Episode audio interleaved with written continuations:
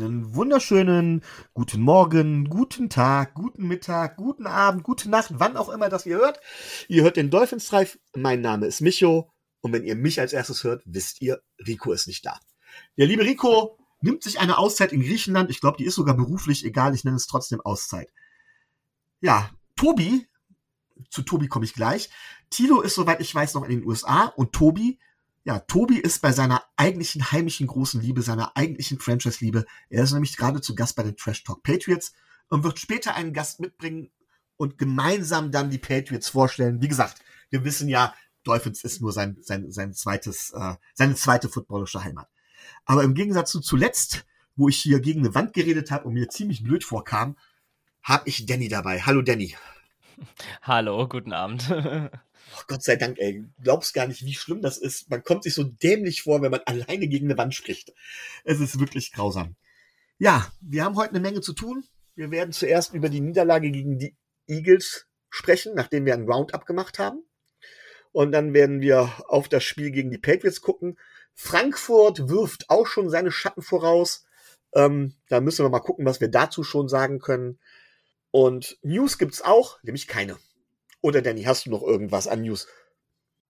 Nee, also ich habe jetzt eigentlich nichts ähm, Wichtiges, beziehungsweise nichts, was nicht irgendwann auch auf die Spiele sozusagen ähm, den Schatten wirft, sage ich mal. Und dementsprechend können wir da einfach drüber springen. Wir haben keine, ja, wie soll ich das beschreiben? Wir haben keine, ähm, nun, ich stehe gerade auf dem Schlauch, aber Danny, du hilfst mir mit Sicherheit aus. Äh, äh, wir haben keine News, aber wir haben ein Roundup, das wollte ich sagen. Oh mein Gott, ist das heute Deutsch, ist glaube ich gerade irgendwie offline. Ähm, Danny, Roundup. Du kennst es ja. Du bist bereit dazu, deine Meinung vonstatten zu geben, denn du bist heute wirklich äh, alleine und musst alle zu allen drei meiner meiner Zeitungsüberschriften äh, Stellung nehmen. Das kriege ich hoffentlich hin. 49ers Desaster. Purdys Glanz verpasst, äh, verblasst, sie wurden vom Thron gestürzt. Das beste Liga Team der Liga stürzt mit zwei aufeinanderfolgenden Niederlagen. Ist der Zauber jetzt vorbei? Also erstmal muss ich dir immer ein großes Lob aussprechen für deine Überschriften. Die könnten wirklich so in der Zeitung stehen. Und ähm, ja, was heißt, ist der Zauber jetzt vorbei? Also ähm, ich glaube, es ist ähm, bei den 49ers einfach so, dass auch bei denen irgendwann einfach dieser Einbruch kommen muss. Ich glaube, kein Team schafft es wirklich über die komplette Season ähm, konstant zu spielen. Das ist einfach unglaublich schwierig ähm, mittlerweile in der NFL. Und dementsprechend ähm, würde ich nicht sagen, dass es, dass es jetzt unbedingt vielleicht ähm, der Glanz vorbei ist, aber dass es halt einfach eine natürliche Begebenheit ist, dass da einfach die Leistung ähm, ein wenig einbricht und ja, man halt einfach ähm, sehen muss, ob ähm, das jetzt länger anhaltend ist oder nicht. Aber ja, aus zwei Niederlagen, da würde ich jetzt noch keine, keine dramatische Krise heraufbeschwören. Und was sagst du zu Purdy? Ich meine, ich meine, er war bis dahin ungeschlagen. Ne? In einem Regular Season Spiel war er ungeschlagen. Ja, genau. Also bei Purdy ist es halt meiner Meinung nach so, ähm, er hat jetzt lange Zeit ähm, diesen diesen Hype gehabt oder eben auf dieser Erfolgswelle, sage ich mal, ähm, gespielt. Er hat ähm, sehr konstant gespielt, aber man muss sich halt natürlich, finde ich, das drumherum angucken. Und das stimmt bei den 49ers halt auch äh, seit langer Zeit. Er, er steht hinter einer stabilen Line. Er hat ein ähm, relativ ähm, solides äh, bis sehr gutes Receiver-Korb und mit äh, McCaffrey eine unglaublich starke Waffe. Ähm, ich glaube, da hat ähm, über lange Zeit hinweg vielleicht auch einfach, ähm, konnte man Schwächen, die vielleicht kurzzeitig in Spielen waren, einfach kompensieren. Ähm, jetzt ist es so, dass er vielleicht einfach ein bisschen mehr schwächelt und man dann halt eben sagen muss, ja, dann kommt es halt auch zu diesen ähm, Niederlagen vielleicht. Und auch da war einfach zu erwarten, dass ähm, es irgendwann einen Einbruch geben muss in der Leistung, ähm, finde ich, weil, wie gesagt, auch da sehen wir ja über die letzten Jahre bei jedem Quarterback, es gibt äh, keinen Quarterback, der äh, ein Niveau auf Dauer sozusagen so krass halten kann. Und deswegen war es für mich auch zu erwarten, dass er da irgendwann auch einfach mal leistungstechnisch einbrechen muss. Okay, kommen wir zur nächsten Schlagzeile. Ravens Explosion gegen Detroit. Jackson vor MVP. Baltimore fegt Lions weg. Defense und Quarterback dominieren die NFL. Ja, also das Spiel, muss ich auch sagen, ähm, hatte man, glaube ich, vorher komplett irgendwie anders auf dem Zettel oder man hat es deutlich enger erwartet, finde ich, ähm, als es sich dann gezeigt hat. Ähm, ich muss sagen, die Ravens ähm, waren, äh, finde ich, die Saison generell sehr solide unterwegs bisher, ähm, spielen relativ guten Football, ähm, ich glaube, da muss man auch sagen, hat äh, hat Detroit einfach ähm, nicht geschafft, sozusagen ihre Leistung abzurufen, die sie letzten Spiele gezeigt haben. Wobei auch daher die Frage ist, ähm, ob sie da einfach krass überperformt haben. Vor der Saison hatte man sie auch nicht so auf dem Zettel. Ähm, ja, Jackson, ähm, muss man sagen, äh, spielt die Saison auf jeden Fall auch äh, wieder deutlich, deutlich besser als letztes Jahr zum Beispiel. Und ja, vor MVP, ich finde das immer schwierig ähm, zu bewerten, sowas irgendwie Mitte der Saison, weil die Saison ist noch lang. Äh, vor drei Spielen hat man irgendwie Tour in dieser Diskussion gehabt. Jetzt redet man über Jackson. Äh, ich glaube, da sollte man einfach noch abwarten, was in den nächsten Wochen einfach passiert, ähm, bevor man die Diskussion wirklich anfängt. Ja gut, als bekennender Lamar Jackson-Hasser, ich mag diese Art von Quarterback halt nicht und ich bin immer noch der Meinung, dass Lamar Jackson, äh, klar, werfen kann er, aber wenn man gegen die Ravens spielt und Lamar Jackson das Laufspiel wegnimmt und ihm zwingt, es mit seinem Arm zu gewinnen, ist das immer noch die beste Chance. Wie stehst du denn generell zu Lamar Jackson? Ist es deiner Meinung nach Quarterback und Quarterback-Typ, den wir auch haben sollten irgendwann bei uns? Ähm, also ich bin auch nicht der krasseste Lamar Jackson-Fan, muss ich auch ehrlicherweise zugeben. Ähm, ich habe nichts gegen den Quarterback-Typ an sich, dass ein Quarterback auch laufen können sollte und muss ähm, weil es dir einfach einen Vorteil, ähm, sage ich mal, in der Variabilität gibt. Äh, aber ich muss jetzt kein, äh, wie du es auch immer so schön nennst, ähm, werfenden Running Back haben. Äh, da bin ich jetzt auch nicht unbedingt der größte Fan von. Das, ähm, das muss man halt eben sagen, wie, ähm, wenn man es den Ravens eigentlich wegnimmt, dieses Laufspiel, dann sind sie deutlich schwächer. Das hat man auch ähm, immer wieder gesehen, dass das funktionieren kann.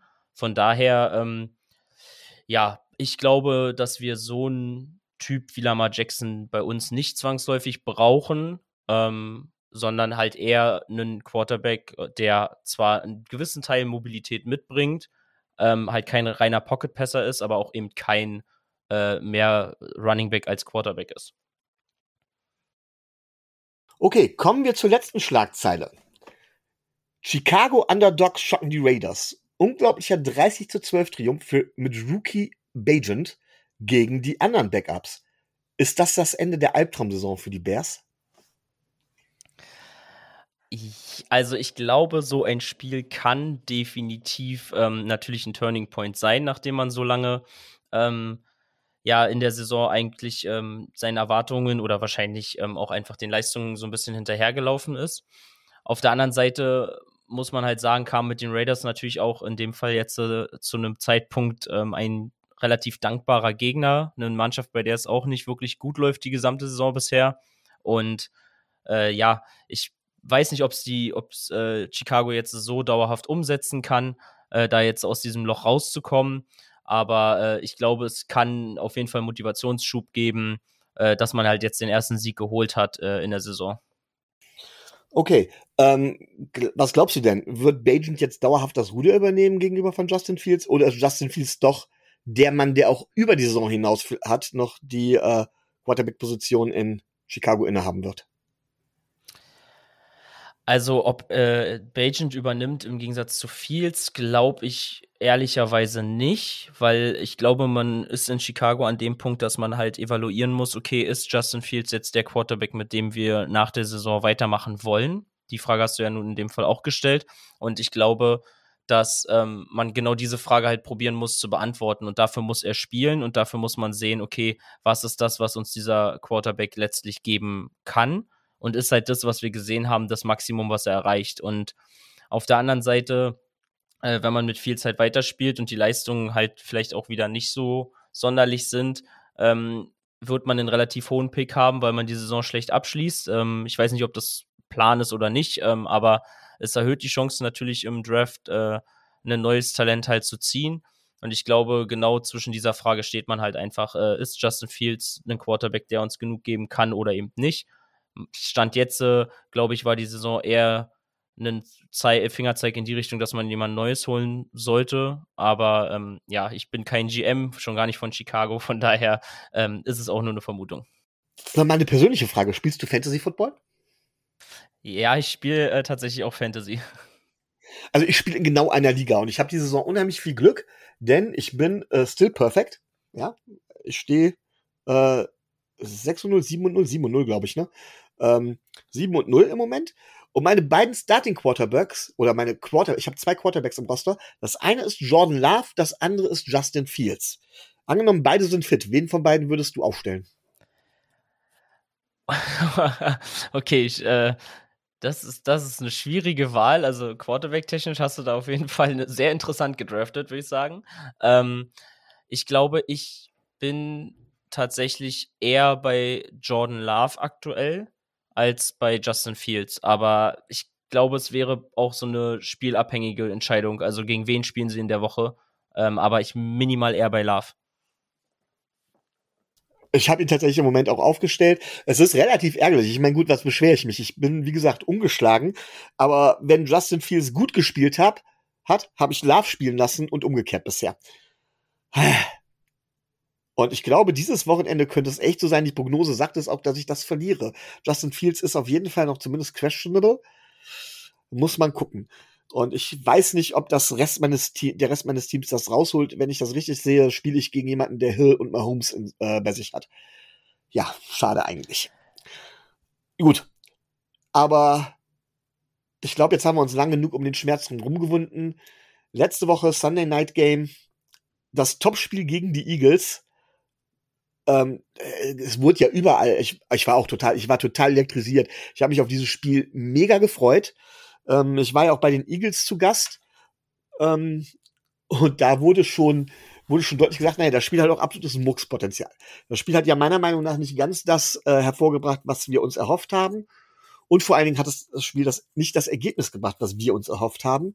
Wir stehen jetzt 5 und 2. Die Eagles grüßen von bei allen Power Rankings oder so gut wie allen Power Rankings von der Spitze.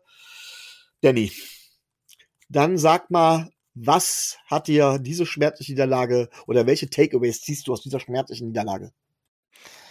Ähm, ja, also erstmal, wie gesagt, ist das eine schmerzliche Niederlage. Ähm, leider zeigt die Niederlage auch wieder so ein bisschen in die Richtung, dass wir gegen Teams, die, sage ich mal, in den klassischen Power Rankings irgendwo in unserer Region oder äh, über uns gerankt sind, uns auch einfach immer noch sehr schwer tun. Ähm, und das sind halt so ein bisschen dann natürlich auch Niederlagen, die, die einem halt einfach wehtun.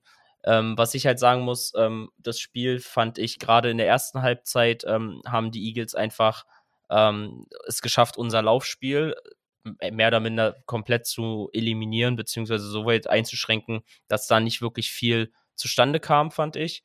Ähm, ich muss auch sagen, die Defense Line ähm, der Eagles hat äh, gegen uns einen echt sehr, sehr starken Job gemacht. Ähm, das war einfach, ähm, ja, gerade in der ersten Halbzeit äh, super schwierig, ähm, da überhaupt irgendwie voranzukommen. Und auf der anderen Seite ähm, muss ich halt sagen, fand ich unsere Defense Line zum Teil besser als in anderen Spielen, aber äh, habe da auch immer noch das Gefühl, dass uns da irgendwie trotzdem so ein bisschen die Durchschlagskraft manchmal fehlt, ähm, was irgendwie äh, andere Teams äh, scheinbar deutlich besser hinkriegen.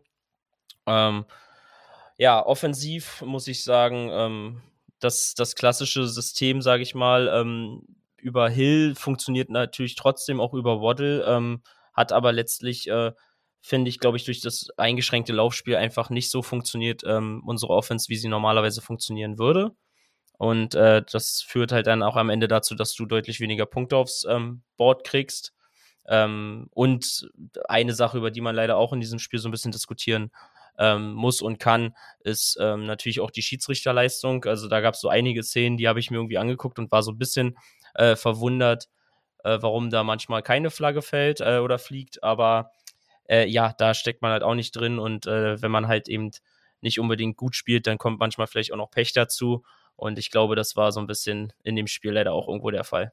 Ich finde, also man sieht eine ganze Menge Geschichte an der Sache. Vielleicht gehen wir das mal Stück für Stück durch. Du hast es jetzt schon angesprochen, äh, die Penalties.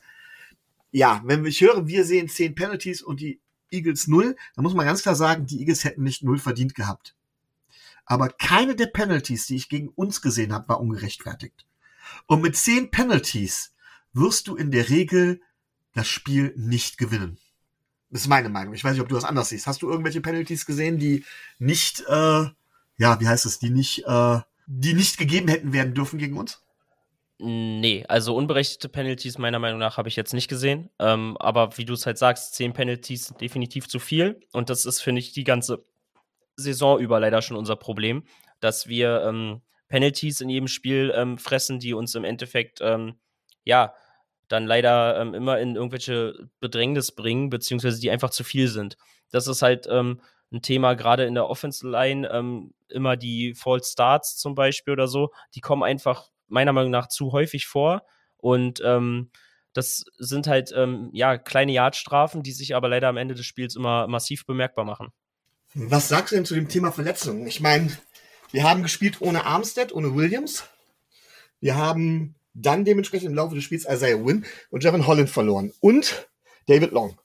Ja, ähm, also ich sag mal so, Armstead ähm, ist für mich aktuell die Saison so oft wie er verletzt ist, leider sowieso kein Faktor in der O-Line, so wirklich. Ähm, also er fällt, finde ich, mir persönlich zu oft aus für das, was man halt ähm, erwartet hat. Man war klar sicher, dass er nicht alle Spiele spielen wird, aber aktuell ist er äh, ja mehr verletzt und hat weniger gespielt, als, ähm, ja, als er irgendwie auf dem Platz stand.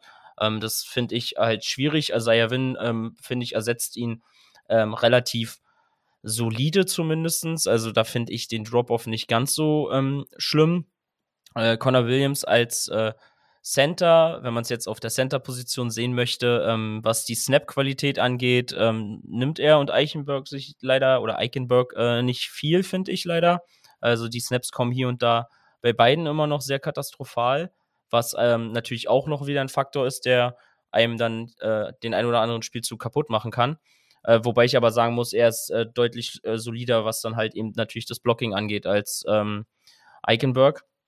Und auf der defensiven Seite mit, ähm, mit Jevin Holland, der Ausfall ist natürlich, ähm, der tut weh, finde ich, ähm, weil er ist meiner Meinung nach einer ähm, der besten ähm, Spieler, die wir im Backfield haben aktuell, der auch ein, meiner Meinung nach auch ein Unterschiedsspieler sein kann.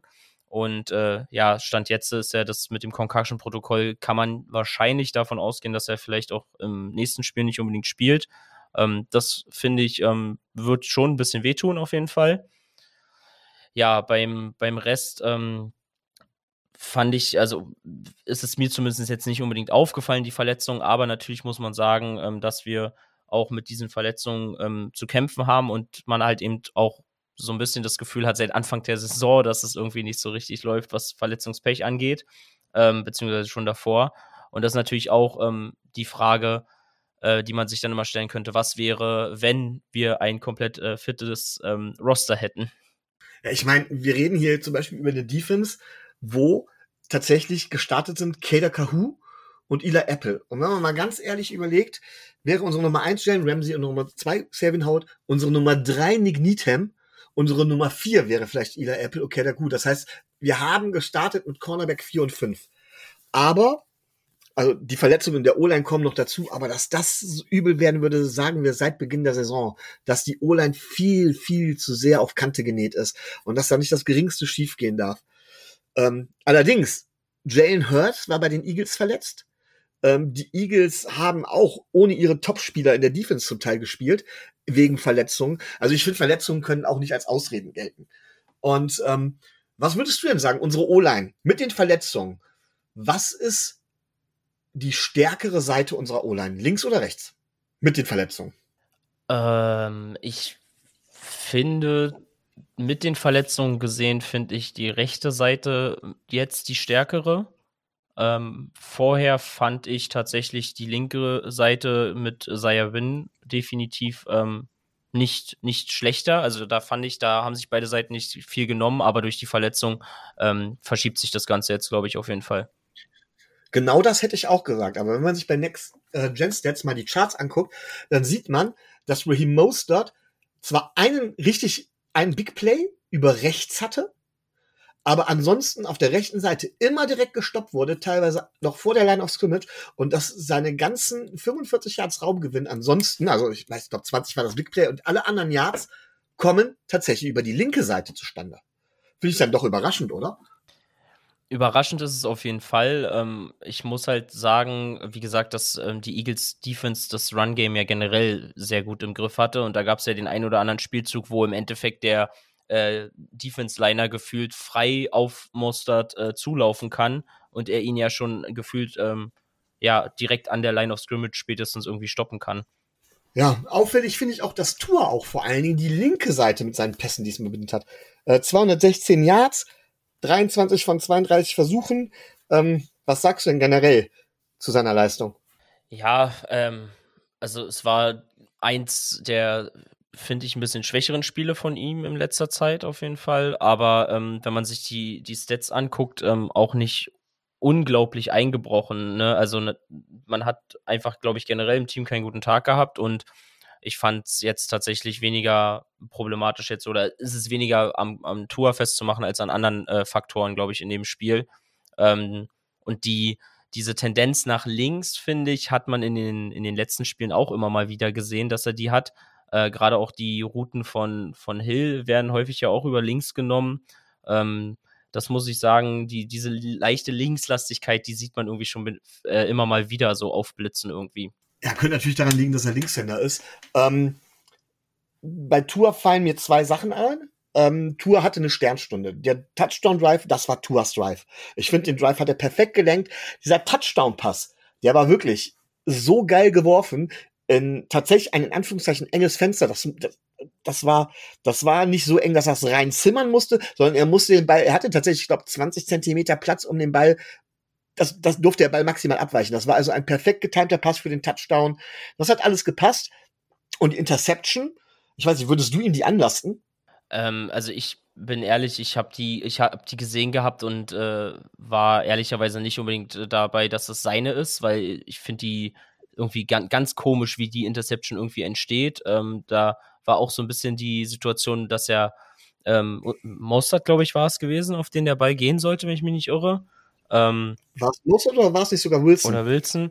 Äh, genau. Ich bin mich auch nicht ganz Genau, aber dass, dass er ja da vom, vom Verteidiger auch schon so ein bisschen ähm, ja, irgendwie angegangen wird in einer Situation, wo man in anderen Spielen, keine Ahnung, vielleicht eine Pass-Interference kriegt und der Verteidiger, der zweite, kommt halt da vorgelaufen und äh, fängt halt diesen, diesen Pass. Ich äh, finde die Interception nicht unbedingt, äh, dass man die jetzt Tour so krass ankreiden kann, meiner Meinung nach. Also ich finde, kann man sie ihm ankreiden. Also das Problem Nummer eins finde ich, glaube ich, ähm, erstmal, viele reden da von der DPI, also von der Defensive Pass Interference. Ähm, das sehe ich so nicht, weil wenn man das jetzt pfeift, dann kann man gleich sagen, komm, spiel mal ein körperloses Spiel. Teilweise ist die NBA härter, was den Körperkontakt angeht, als die NFL. Also da darf in den Rücken geschubst werden und all sowas. Und äh, ein leichtes Ziehen muss erlaubt sein. Ähm, das ist Punkt eins. Punkt zwei ist, ich finde das Playdesign nicht besonders gut, weil alle Spieler auf denselben Punkt zulaufen und dadurch die Verteidiger mitziehen.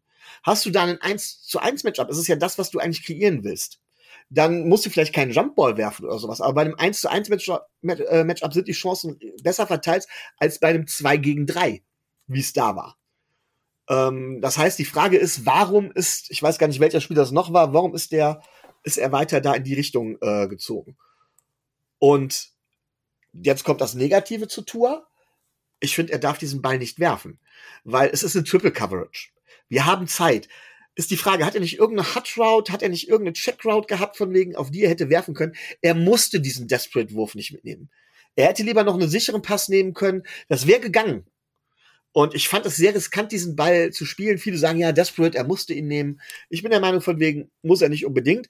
Es hat nichts am Endergebnis geändert, im Endeffekt, meiner Meinung nach. Nicht wirklich. Ich glaube, wir hätten das Spiel auch ohne diese Interception verloren. Aber, naja, so ganz freisprechen von Schuld kann ich ihn nicht. Sehe ich zumindest so.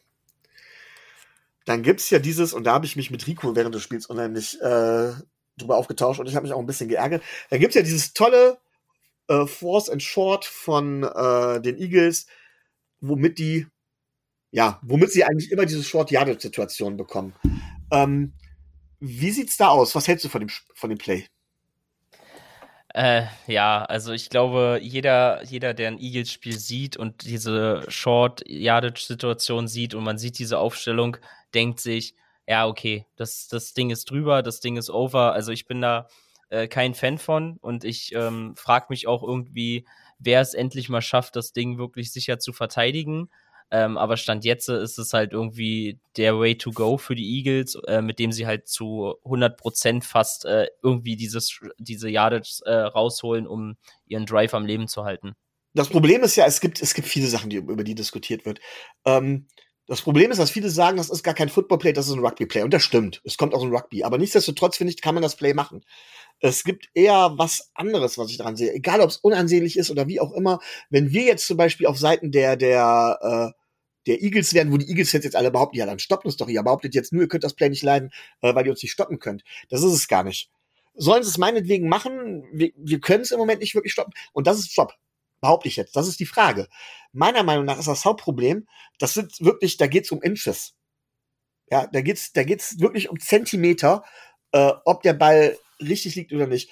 Und in dem Gewühl, in diesem Riesengewühl, kannst du in 80 Prozent der Fälle gar nicht genau sagen, wo der Ball in dem Moment ist, wo man auf dem Boden landet. Beziehungsweise, wenn du über die Verteidiger läufst, ist es ja noch schwieriger. Weil wann landet er auf dem Boden, wann landet, ist er nicht auf dem Boden und hin und her. Das heißt, im Endeffekt raten die Schiedsrichter, weil du kannst das selbst in der Review nicht sehen. Du kannst in der Review nicht genau sehen, wo das Ei ist. Und solange du das nicht hundertprozentig sagen kannst, ist es geraten. Und solange es geraten ist, ähm, finde ich, ist das schwierig für ein Play, das entscheidend ist und vor allen Dingen für ein Play, wo es um Zentimeter geht. Vielleicht, und ich bin selten jemand, der irgendwie was Positives zum Fußball sagen kann, aber vielleicht bräuchte die NFL so eine Technologie wie die Goal-Line-Technologie im Fußball. Gerade für solche Plays. Ja, also ich glaube, da macht man halt jetzt eine, eine ganz neue Diskussion auf, aber für in solchen Situationen wäre es sehr hilfreich, wenn man ein elektronisches ähm, Hilfsmittel hätte, was halt im Endeffekt genau dir sagt, okay, haben wir jetzt diesen Punkt erreicht, der 10 Yards, oder haben wir ihn eben nicht erreicht?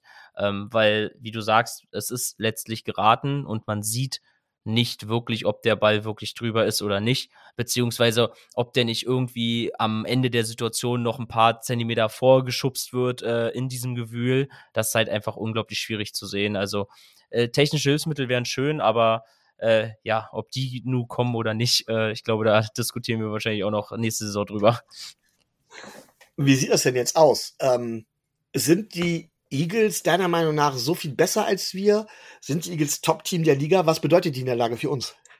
Also, ob die Eagles jetzt so viel besser sind als wir, würde ich nicht unbedingt sagen, ähm, weil auch also jedes, jedes Team, äh, was sozusagen da oben steht in diesen Power Rankings, wenn man es jetzt so möchte, oder eben mit ähm, den Sieg-Niederlagen-Quoten, die wir jetzt so grob haben, äh, finde ich, hat es verdient und man muss sich ja immer anschauen, okay, wie lief die Saison, gegen welche Teams hat man gespielt, ähm, gegen welche Teams hat man verloren. Ich finde es halt, wie gesagt, ähm, schwierig, ähm, dass wir halt gegen Teams, die sozusagen auf dieser Ebene sind, ähm, auf Playoff-Niveau, ähm, die mögliche Gegner ähm, von uns irgendwann äh, in den Playoffs sein können, dass wir uns da aktuell noch schwer tun. Und äh, da hoffe ich, dass sich das im Idealfall in den nächsten Wochen noch ein bisschen gibt, weil ansonsten ähm, weiß ich nicht, ob wir in den Playoffs äh, wirklich es schaffen würden, endlich mal wieder einen Playoff-Sieg zu holen, weil man sich halt genau gegen Teams, gegen die man da spielt, bisher leider irgendwie immer zu schwer getan hat. Ja, ich frage mich zum Teil auch nicht, ob das nicht Self-Fulfilling Prophecy ist, weil es dann ja immer auch behauptet wird oder sowas. Ähm, ich fand die Eagles jetzt gar nicht so viel besser als uns. Also sie haben verdient gewonnen, das ist nicht die Frage. Aber wenn ich alles betrachte, ähm, sowohl die Verletzungsgeschichte gerade, als auch dieses, dieses Play bei Force and, Force and Run, das ist eine ganz andere Geschichte als das Spiel gegen die Bills. Die Bills hatten gegen uns den, ihren perfekten Tag. Man sieht im Nachhinein, was aus den Bills geworden ist. Also wirklich, das ist so, die Bills haben in dem Zeitpunkt ihr perfektes Spiel gehabt. Und natürlich guckt alles auf uns, weil wir unser perfektes Spiel gegen die Denver Broncos gehabt haben. Und wir haben erst zwei Spiele gegen Gegner gehabt, die in Power Rankings relativ weit oben stehen. Und die Eagles haben uns eben geschlagen. Aber die Frage ist, warum haben die Eagles uns geschlagen? Weil die so viel besser waren? Nee, ich glaube tatsächlich, ähm, sie waren besser als wir, aber auch nicht so sehr, wie der Score ausdrückt oder sowas, sondern sie haben ähm, sie haben auch in den entscheidenden Situationen etwas gehabt, was uns gefehlt hat, nämlich ein bisschen Glück. So alle 50-50 Situationen sind irgendwie für die Eagles ausgegangen. Zum Beispiel dieser, dieser lange Pass auf AJ Brown in Triple Coverage. Wir werfen Interception und bei denen fängt AJ Brown das Ding. Und auch da hätte man eine DPI pfeifen können, wenn das nicht gefangen hätte. Ähm, da schlägt auch das Pendel teilweise zur anderen Seite aus, dann hast du erst kein Glück, dann kommt noch Pech dazu. Das sind alles so Sachen von wegen, die das Ganze noch ein bisschen relativieren. Ähm, ich sag mal, wo bei den bei den bei den Short Yardage Entscheidungen nimm lass den Schiedsrichter einmal das Ei so legen, dass es halt eben nicht zu einem First Down reicht. Lass den Ball bei Cedric Wilson ankommen anstatt ein Interception. Ich gehe jetzt davon aus, dass es Cedric Wilson war. Lass den Ball auf AJ Brown intercepten. Das sind drei oder vier Situationen, drei Situationen reichen schon, die wirklich knapp sind, wirklich knapp und die auch hätten anders ausgehen können. Und dann geht das Spiel anders aus. Das heißt, es sind die entscheidenden Situationen, es sind natürlich entscheidende Situationen, das ist auch eine Qualität, die in den entscheidenden Situationen das Glück zu erzwingen. Aber wenn du jetzt in, den, in diesen entscheidenden Situationen, diese knappen Situationen, die in beide Richtungen gehen können, wenn du da halt verlierst, dann heißt es auch nicht, dass du schlecht bist oder so, sondern es das heißt nur, okay, du musst gucken, dass du in anderen Situationen mehr spielst. Also, dass du das in den anderen Situationen mehr herausspielst. Und bisher hatten wir halt, das konnten wir immer solche Fehler oder solche Situationen mit unserer Offense aus, ausgleichen. Und das muss man ganz klar sagen, das haben wir nicht geschafft. Wir haben es nicht geschafft, ähm, unsere Offense auf den Platz zu bringen und selbstbewusst zu spielen.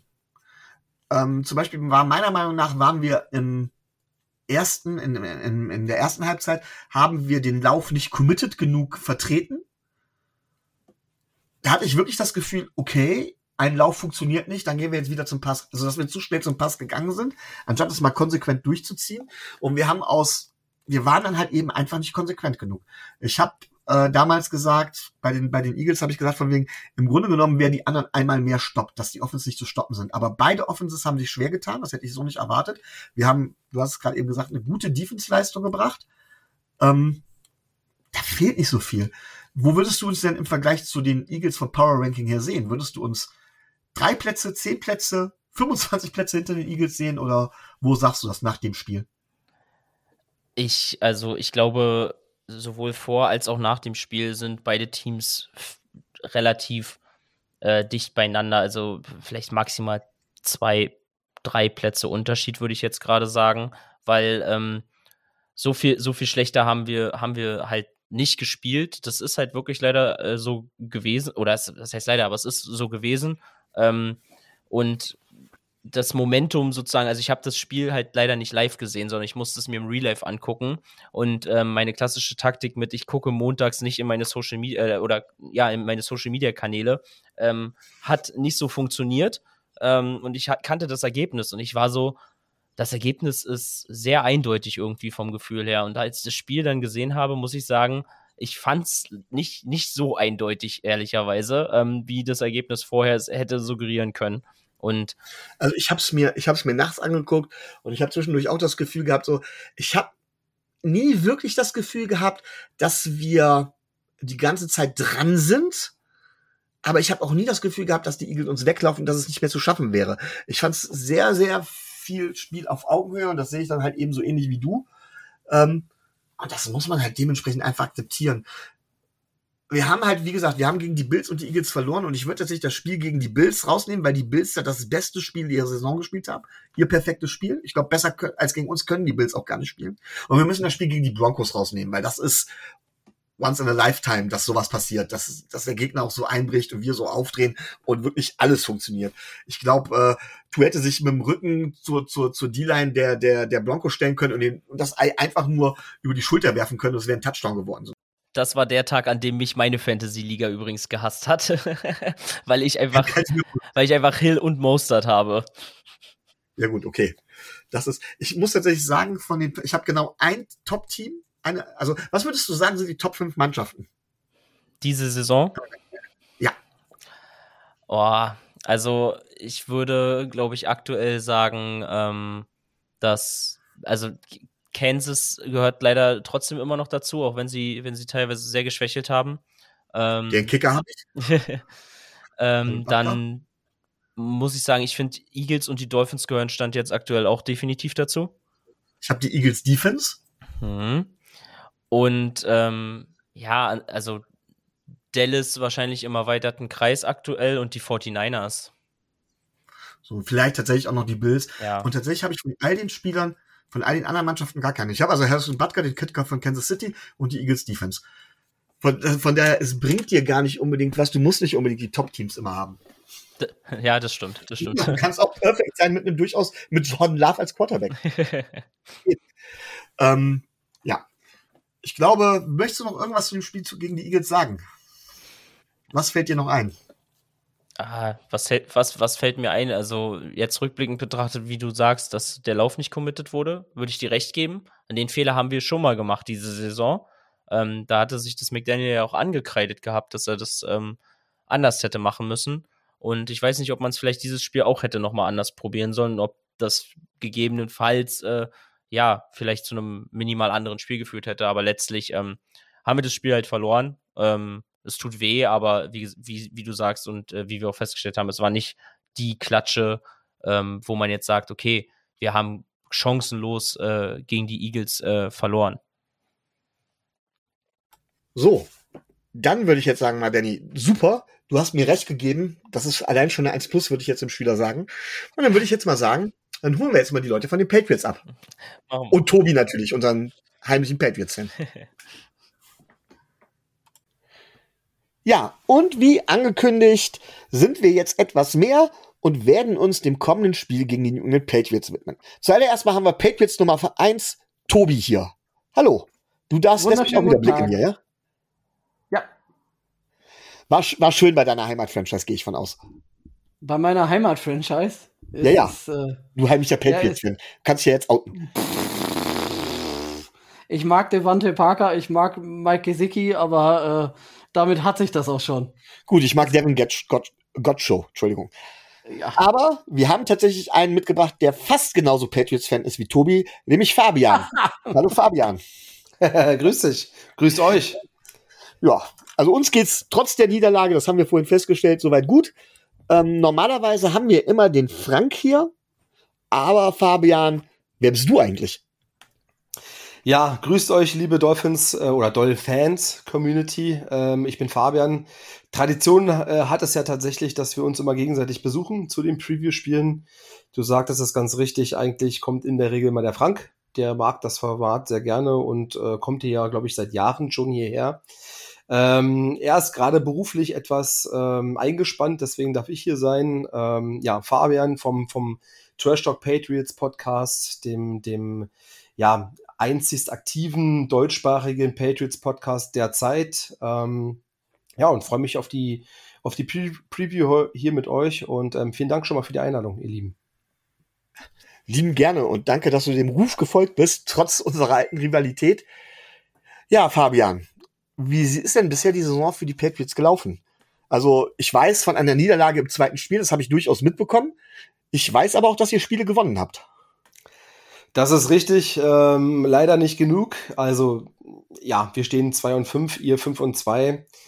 Ähm, ja, also die Saison läuft sehr, sehr verhalten. Ich glaube, wir konnten durchaus mit Niederlagen leben. So ist es nicht. Ähm, wir sind uns äh, schon bewusst, dass wir jetzt nicht ein Titelanwärter sind, aber die Art und Weise, insbesondere gegen Dallas und gegen, gegen die Saints, also in Woche 5 und 6 müsste das gewesen sein.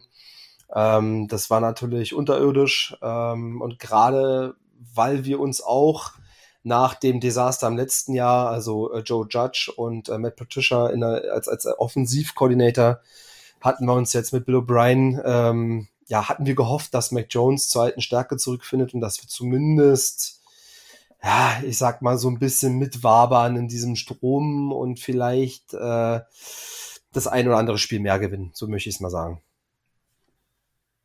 Das heißt, bisher bist du nicht zufrieden mit der Saison? Mm, nee, bin ich nicht tatsächlich. Ähm, ich glaube, sicherlich haben wir auch ein bisschen Verletzungspech. Ähm, wir hatten äh, offensiv relativ viel äh, Probleme gehabt in der O-Line und auch in Defensive Backfield, ähm, sodass die Aufgaben nicht leichter geworden sind.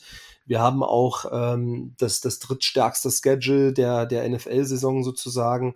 Aber nichtsdestotrotz ähm, waren ja, ich muss es nochmal sagen, die Niederlagen gegen, gegen, äh, gegen die Saints und auch gegen Dallas einfach bezeichnend, dass du da ähm, ja die höchste Niederlage in der Bill Belichick-Ära äh, die eingefangen hast. Ähm, das, das ja, hat viel zu viele Baustellen aufgeworfen, ähm, sodass man da einfach zufrieden sein kann. Und 2 und 5, ähm, ja, im Nimmerleinsland der NFL muss man fast schon sagen. Also vor dem Bills-Spiel, welches wir nun letzt, letzte Woche äh, sehr überraschend gewonnen haben, womit auch keiner gerechnet hat, ähm, hatten wir schon so gesagt, hm, Caleb Williams, ich höre dir trapsen, ähm, vielleicht kriegen wir da auch noch mal äh, einen, einen äh, sehr guten Pick im nächsten Draft. Ähm, ja, und, und das ist, glaube ich, bezeichnend für, für die Stimmung bei uns, sage ich mal so ein Stück weit.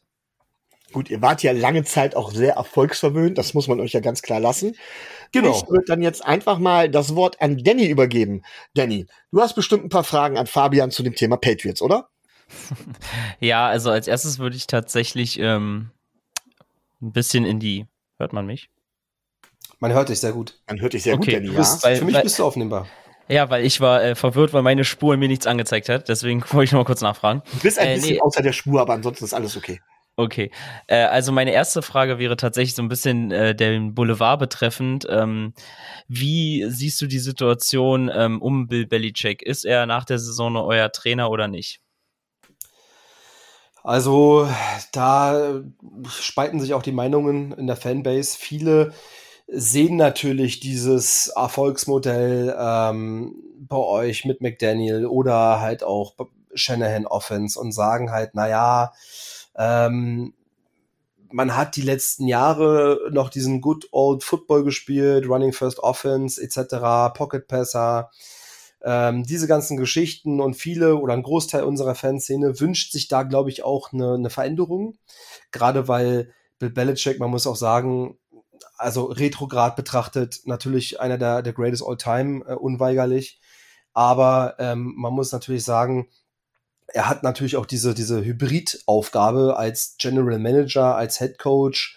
Teilweise wird er auch die Defensive Schemes vorgeben. Ähm, wer weiß, wie, wie weitreichend sein Einfluss ist. Und ähm, dass er nicht auf allen Ebenen immer die beste Entscheidung getroffen hat, wurde, glaube ich, in den letzten Jahren auch so ein Stück weit deutlich. Und viele oder, oder einige ähm, wünschen sich da, glaube ich, eine Veränderung.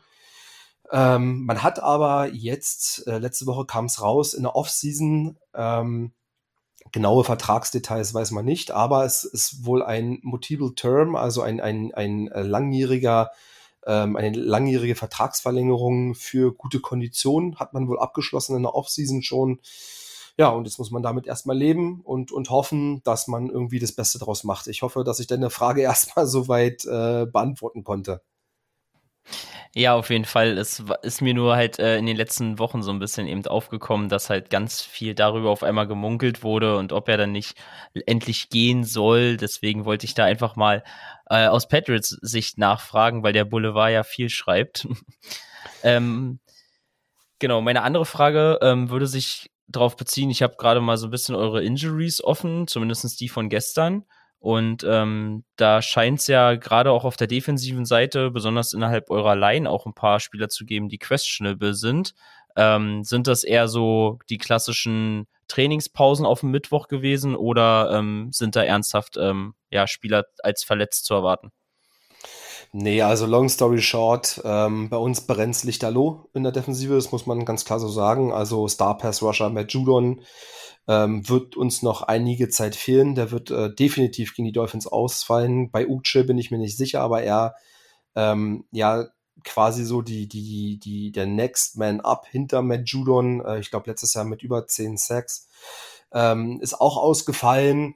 Ähm, und im Defensiv Backfield, ähm, ja, äh, Christian Gonzalez, der, der Tyreek Hill im ersten Spiel noch bei 40 Yards halten konnte, Season-Ending Injury, genauso wie Marcus Jones ähm, die Allzweckwaffe, den man ja letztes Jahr auch im Special Teams, im Offensivbereich, überall ähm, auf allen Seiten des Balls hat der Touchdowns generiert. Ähm, er auch Season-Ending raus. Also ja, long story short, ich glaube, die Linebacker-Position ähm, ist eigentlich mit den regulären Startern noch versehen. Der Rest, ja, muss man sagen, auch Kian White, ähm, Second Rounder aus, dem, aus diesem Jahr, auch mit einer Concussion raus. Also ich weiß gar nicht, wen wir da im Pass Rush so gegen euch bringen wollen, um äh, schon mal da ein Wort äh, vorweg zu sagen. Also bei uns brennt Lichterloh auf einen Position, muss man, muss man ganz ehrlich sagen, ja.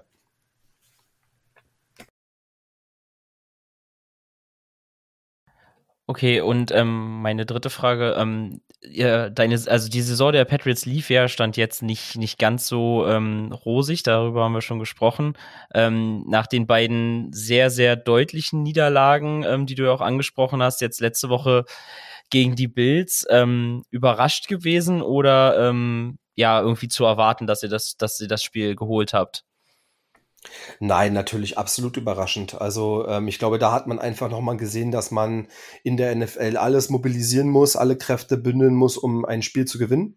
Ich glaube, die Bills haben uns insbesondere im ersten Quarter komplett ähm, unterschätzt. Ja, also ähnlich wie bei euch Panthers äh, Miami ähm, hat man einfach das komplett unterschätzt und ja, also man hat damit absolut nicht gerechnet. Ähm, ich finde, dass man ähm, bei diesem Spiel erstmalig, ähm, weil wir haben dieses Verletzungspech auch in der O-Line gesehen hat, dass über, ein grundsolide, über eine grundsolide O-Line, ähm, klar, Mac Jones ist nicht der, der, der Top 10 Quarterback, aber wenn er eine grundsolide ähm, O-Line hat und auch ein funktionierendes Laufspiel dadurch ähm, generiert wird, ist er zumindest einer, der auf Kurz- und Mitteldistanzen seine Bälle verteilen kann mit seiner Accuracy und äh, mit seiner Awareness in der Pocket. Und dass das so ein Stück weit ähm, die Grundlage ist, um Spiele zu gewinnen. Aber natürlich hat man damit äh, überhaupt nicht gerechnet. Nach äh, zwei so einen her herben Nackenschellen ähm, hat man wirklich schon ähm, gefragt, naja, wie viel müssen wir jetzt noch, oder wie, wie viele Niederlagen müssen, brauchen wir jetzt noch über den First Round Overall? Ja, äh, wir hatten ja eben schon gesprochen über die, die Physik der NFL, dass man da jetzt einfach mal nach dieser Dynasty unterliegt. Also es war komplett überraschend für uns. Okay. Und äh, letzte Frage ist tatsächlich jetzt, weil ich auch letztes Jahr mich gefragt hatte, wie man auf die Idee kam, Matt Patricia als ähm, OC einzusetzen.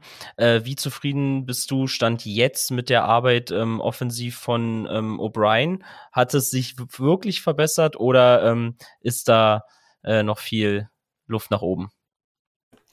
Also erstmal zu der ersten, zu dem, zu dem, zum ersten Teil deiner Frage. Ich glaube, das ist so ein bisschen der Patriots Way, dass man immer diese Nestwärme hat, dass man ähm, ehemalige Spieler ähm, oder auch ähm, äh, Assistant Coaches versucht, so lange wie möglich im System zu halten. Ähm, so nach dem Motto, dass sich äh, diese langjährige Erfolgsspur irgendwie äh, mal wiederfindet. Ähm, das vielleicht erstmal zu, zu äh, Matt Patricia, dass das einfach vielleicht ähm, versucht wurde, das mal äh, umzusetzen, ist man krachend gescheitert, ähm, habe ich bereits gesagt. Bill O'Brien, neue Hoffnung, war ja auch schon mal OC bei uns, hat es bei Alabama auch klasse gemacht im College. Ähm, ist wahrscheinlich nur als GM bei den Texans irgendwo gescheitert. Ähm, egal, man hatte große Hoffnung, dass man da ähm, zumindest eine laufende Offense die mal mehr als 20 Punkte ähm, generiert auf dem Board, ähm, ja, irgendwie versucht zu, zu etablieren, zu implementieren. Ähm, momentan muss man aber sagen, äh, klappt das ähm, überhaupt nicht, weil ähm, ich glaube, ähm, dass die Patriots tatsächlich Probleme haben, mehr als 20 Punkte aufs Board zu bringen. Das ist der erste Punkt. Und der zweite Punkt ist einfach, ähm, oder anders gesagt, die einzige Frage, die sich für mich stellt, wie viel ähm, Schuld hat daran tatsächlich der OC, wenn du einen Wide Receiver Room hast, der, ich sag mal, unterem Drittel der NFL zu verorten ist. Also äh, Devante Parker sicherlich in die, in die Jahre gekommen. Dann hast du Tyquan Thornton, der letztes Jahr ähm, in Runde zwei gegangen ist mit einem Fifth Round Grade ähm, Juju Smith-Schuster mit seinem, mit seinem äh, Knie. Also das sind alles so große Fragezeichen, wo du sagst, das ist jetzt nicht Tyreek Hill und Jalen Waddle oder äh, AJ Brown und, und Konsorten. Ähm, du, dir fehlt klar einen dominanten WR Nummer eins und auch ähm, ähm, dahinter kommt jetzt nichts Großartiges. Auch ein Kenrick Bourne, ja, ist schön, wenn er mal auf der Mitteldistanz einen weiten Ball fängt, aber das Gelbe vom Ei ist es nicht. Und deswegen stellt man sich gerade so die Frage, liegt das, ist das Problem im Scheme zu verorten oder ist das Problem tatsächlich, ähm, weil einem die Skillplayer ähm, ähm, fehlen? Äh, kann man das dahin so, so ein Stück weit verorten? Äh, okay, du, ähm, du hast es angesprochen, eure Offensive gerade auf Receiver. Ähm, früher hat ja die Patriots so ein bisschen dieses Doppel-Tight-End-Spiel eher ausgezeichnet. Gut, wir hatten auch andere Spieler noch ähm, zur Verfügung. Wie zufrieden bist du äh, mit unserem ehemaligen Dolphin ähm, Mike Gesicki bei euch? Ja, grundsätzlich war die Patriots ja immer mit Double Tight End und 12 Personnel immer gefährlich gewesen. Ähm, ja, mit, mit Mike Gesicki ähm, Game-Winning-Touchdown erzielt jetzt in letzter Woche. Davor eher wenig äh, in Erfahrung, also oder äh, wenig in Erscheinung getreten, so muss man sagen. Ähm, ja, grundsätzlich ähm, ist da Luft nach oben. Ich glaube, das ist der erste Step, um da vielleicht auch mehr ähm, im Offensivspiel eingebunden zu sein. Ähm, man muss einfach gucken, die Patriots, ähm, wenn man jetzt mal Positional Spending ähm, sich, sich anguckt, sind die Patriots die Nummer eins im Geldausgeben vom Salary Cap her in der Tight End Position, aber das spiegeln sie momentan noch nicht wieder. Ja, also Hunter Henry sicherlich eine sichere Anspielstation für Mac Jones, aber ähm, da ist Luft nach oben, muss man ganz klar so sagen. Ja. Ja, vielen Dank. Ähm, das wäre es tatsächlich erstmal von meiner Seite aus gerade gewesen. Sehr gerne.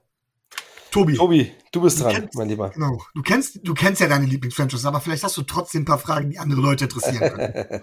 Naja, ich habe ja jetzt schon eine, Stu eine, eine, eine Stunde äh, Aufnahme bei den Trash Talk Patriots. Dürft euch gerne anhören. Hinter mir, so viele Fragen habe ich nicht. Ähm, wie sieht das aus mit, äh, mit dem Running Game, was die, äh, was die Patriots äh, in dieser Saison auf den Platz bringen können? Das war ja in der Vergangenheit schon was, worauf ihr Teile eurer Offense aufbauen konntet. Die Dolphins sind jetzt, was die Laufverteidigung betrifft, auch nicht immer die besten. Vielleicht kannst du dann einen Überblick geben. Ähm, Ramondre Stevenson so als, so als Stichwort. Äh, auf wen muss man sich da einstellen? Wie sieht das aus? Und wie wollt ihr vielleicht über den Boden ähm, dann die Offense mit an den Start bringen? Ja, auch hier muss man ganz deutlich sagen, dass ähm, Grundlage für jedes offensive oder, oder erfolgreiche offensive Laufspiel ist halt einfach eine funktionierende O-Line und das hatten wir die ersten Spiele nicht. Deswegen sind äh, Ramondre Stevenson und auch Zeke Elliott so ein Stück weit hinter ihren Erwartungen geblieben, muss man ganz klar so sagen. ähm, allerdings ähm, sah das im letzten Spiel jetzt gegen die Bills schon sehr, sehr gut aus, ähm, weil eben diese O-Line ähm, nicht nur ähm, in der Passverteidigung beziehungsweise in der äh, Pass Protection gut aussah, sondern auch ähm, die Gaps ordentlich frei gerückt hat. Also wir haben das Duell an der Line of Scrimmage deutlich gewonnen. Die, die Front Seven wurde deutlich nach hinten geschoben bei jedem Laufspiel und dann kommen auch ähm, Stevenson, der ja so ein bisschen der Bulldozer ist, ähm, und Zeke Elliott ähm, zu ihren, zu ihren ähm, Gains sozusagen, auch, auch Sieg Elliott mit einem Touchdown, äh, Rushing Touchdown. Ähm, auch da Luft nach oben, keine Frage. Ähm, gute Tendenz jetzt durchs letzte Spiel. Ähm, du hast sicherlich ein gefährliches Duo, aber es funktioniert halt wirklich nur, wenn du sie scheme-technisch und wenn du halt das, das Duell an der Line of Scrimmage einfach gewinnst, dann, dann hast du da Chancen, ähm, was zu generieren. Ansonsten sind die Jungs vom Skill her, glaube ich, ganz gut. Es gibt auch eine, eine von den Carries her eine gute Aufteilung her. Ähm, und Mac Jones ähm, ist ja nicht bekannt dafür, da die, die langen Bomben, die langen Brote rauszuhauen, sondern ähm, über, über ein Screen, über einen Toss ähm, zu gehen und, und die Leute auch einzubinden. Aber das funktioniert halt nur, wenn die O-Line da ähm, standhält einfach. Schlicht und ergreifend, muss man so sagen, ja. Ähm, nächster Punkt. Weiß ich jetzt schon, weil ich äh, dich schon eine halbe Stunde habe darüber reden hören, aber das musst du jetzt nochmal erzählen. Ähm, wie sieht das aus mit äh, eurer äh, mit eurer Secondary? Werdet ihr wieder äh, versuchen, mit drei Safeties äh, an den Start zu kommen? Wie sieht es mit der Geschwindigkeit aus? Wie sieht's aus? Du hast erwähnt, äh, Christian Gonzalez als wichtiger als wichtiger Fixpunkt fehlt. Ähm, wie viel Angst hast du vor Waddle, Hill und allem dem, was Tua da äh, an den Start bringen kann und was er einsetzen kann? Ja, also erstmal den ersten Teil zu beantworten. Also wir haben natürlich in der Secondary ähm, Christian Gonzalez verloren und Marcus Jones. Ähm, die beiden Cornerbacks sind raus. Zwischenzeitlich war, oder Woche zwei war Jack Jones auch noch raus. Deswegen haben wir versucht, mit drei Safeties ähm, ja, diese Big Plays zu verhindern und haben das ähm, sicherlich auch durchaus ganz gut gemacht. Ja, wir haben äh, Tour bei 249 Yards, äh, ein Touchdown und eine Interception mit einem Quarterback-Rating von 92,2 gehalten. Terry Kill auch nur 40 Yards. Aber das hat halt einfach, äh, wenn du dich zu sehr, wenn du zu sehr den Fokus ähm, auf diese ähm, Passverteidigung legst, passiert das, was in Woche 2 passiert ist, nämlich äh, Raheem Mostert kommt dann mit 121 Yards um die Ecke und äh, nutzt es natürlich aus, dass du da in der Box einfach ein bisschen offener bist und, und läuft einfach ähm, für die entsprechenden, für die entsprechenden Yards, die einfach auch wehtun oder wehtun für die First Downs etc. Von daher ähm, ist unsere Aufgabe in dem Spiel so ein Stück weit die Balance zu halten zwischen ähm, ich schicke vorne mal ähm, oder stelle vorne die Box zu, weil ihr habt nun mal mit äh, 6,3 Yards per Carry seid ihr Rank 1 der Nummer äh, der, der NFL. Genauso wie mit 162 Yards pro Spiel seid ihr Nummer 1 der NFL. Sicherlich auch mit äh, zurückverfolgend auf A-Chain, keine Frage. Ähm, aber das muss man respektieren, diese Zahlen. Insofern ähm, geht es für uns einfach da, eine Balance zu finden zwischen ähm, ich darf die Big Plays nicht zulassen, gerade auch die Yards after Catch muss ich irgendwie ähm, von den schnellen Jungs irgendwie rausnehmen, aber ich muss auch den Lauf respektieren und äh, muss da einfach schauen, kann ich das irgendwie ja bewerkstelligen, gewährleisten, dass wir da die Yards ähm, eindämmen können. Angst, hm, Angst habe ich keine natürlich beeindruckend zu sehen, diese Offense, ähm, gerade mit Tour, mit dem schnellen Release, Yards after Catch, ihr kennt das alles Woche für Woche.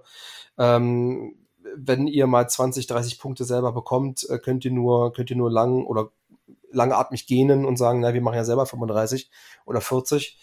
Ähm, das ist schon beeindruckend, von daher ähm, sicherlich muss man das respektieren, aber Angst, ja, so what. Ähm, das ist ja der Vorteil, dass man sich zwei, zweimal im Jahr sieht, dass man da auch die Offense ähm, umso besser irgendwie auch kennt, sage ich mal.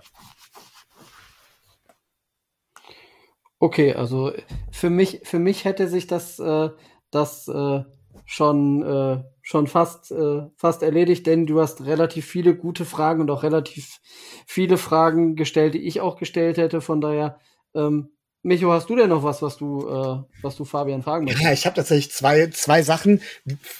Fabian, fangen wir auch mit der angenehmen Sache an, weil ich kann einfach nicht ohne unangenehme Fragen, die kommen aber gleich erst. Ähm, ihr habt ja eine Menge Spieler von uns. Spontan fallen mir jetzt ein, halt eben äh, Devin Gottschow, Parker und Gesicki. Ich weiß gar nicht, habt ihr noch Spieler, die früher bei uns waren? Das ist eine gute Frage, aber das sind auch die drei, die mir sofort einfallen würden, glaube ich. Welchen würdest du denn als gute Verpflichtung oder auf welchen von den dreien würdest du am wenigsten verzichten wollen? Ja, ist natürlich die Frage. Ähm, ich muss da so ein bisschen Positional Skill auch so ein bisschen mit einfließen lassen. Ich glaube, auf Devin Gottschalk könnte ich schwer verzichten, weil Nose Tackles jetzt auch nicht an jeder Straßenecke ähm, zu finden sind. Ich sag mal so bei Tight End Mike Gesicki, ich glaube, in diesem Kaliber findet man schon schneller Ersatz als beim Nose Tackle. Ähm, Devante Parker absolut unter seinen Erwartungen in diesem Jahr. Klar, Contested Catches sind immer so, so, so, ein Thema gewesen, auch in den letzten Jahren sah er gut aus. Aber auch da kann man relativ schnell einen Ersatz finden, qualitativ zumindest. Und ähm, Gottschalk für meine Verhältnisse mit 10 Millionen ein bisschen überbezahlt. Aber ähm, ich glaube, auf, auf den Nose-Tackle muss, den musst du schon haben irgendwie. Deswegen würde ich, wäre meine Antwort Gottschalk. Okay. Boah, hört sich schon mal gut an. So, bereit für unbequeme Fragen? Immer gerne, natürlich. Okay, ich habe letztens jetzt was gelesen und zwar, dass es eine Zeit gab, an denen Bill Belichick und äh, die New England Patriots an Adrian Peterson interessiert waren. Für alle, die noch nicht so lange im Football sind, Adrian Peterson quasi früher Spitzen-Running Back gewesen. Und Robert Kraft hat das Ganze abgelehnt mit der Begründung, seine Frau würde ihm zu Hause aufs Dach steigen, wenn er einen Frauenschläger einstellen würde. Wie beurteilst du diese Aussage von Robert Kraft vor dem Hintergrund von seiner Vorliebe für Massagesalons? Ja, schwierig. Also, ähm, puh. Ähm, ich, also ich finde, dafür sind die Patriots auch gar nicht bekannt. Also, welch, also mit, mit wer, wer Randy Moss verpflichtet oder wer auch Adrian, ähm, Quatsch, Adrian äh, Peterson, ähm, wer, wer Antonio Brown verpflichtet, da wundert es mich tatsächlich, ähm, dass Robert Kraft da auch irgendwelche moralischen äh, ähm, Bedenken hat, äh, irgendwelche Spieler zu, zu ähm, verpflichten, ohne dass ich jetzt ähm, das gut heiße, dass NFL-Spieler ja in der Regel auch hier und da auf, auf the field auch mal ein paar Issues haben.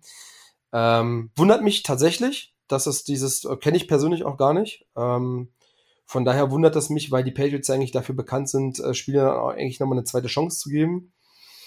Mhm. Und haben wir mit Tyreek Hill auch getan. Habt ihr mit Tyreek Hill auch getan? Gibt es ja auch die, die äh, häusliche Gewalt-Schublade. Äh, ja, schwieriges Thema. Ähm, generell in der NFL ähm, gibt es immer wieder Spieler, Deshaun Watson und so weiter. Also schwierig da moralisch äh, eine Entscheidung zu treffen. Aber wenn es in dem Fall halt so ist und vielleicht hatte der auch ein paar mehr Informationen, die belastbar sind, ähm, ja, so what. Ähm. Aber du hast genau das angesprochen, worauf ich hinaus wollte. Es gibt tatsächlich, also klar, ihr habt viel Erfolg gehabt, ihr habt lange Zeit Erfolg gehabt und Erfolg ruft immer Neider hervor. Da brauchen wir überhaupt nicht drüber diskutieren. Und ja, ich bin auch neidisch auf euren Erfolg gewesen.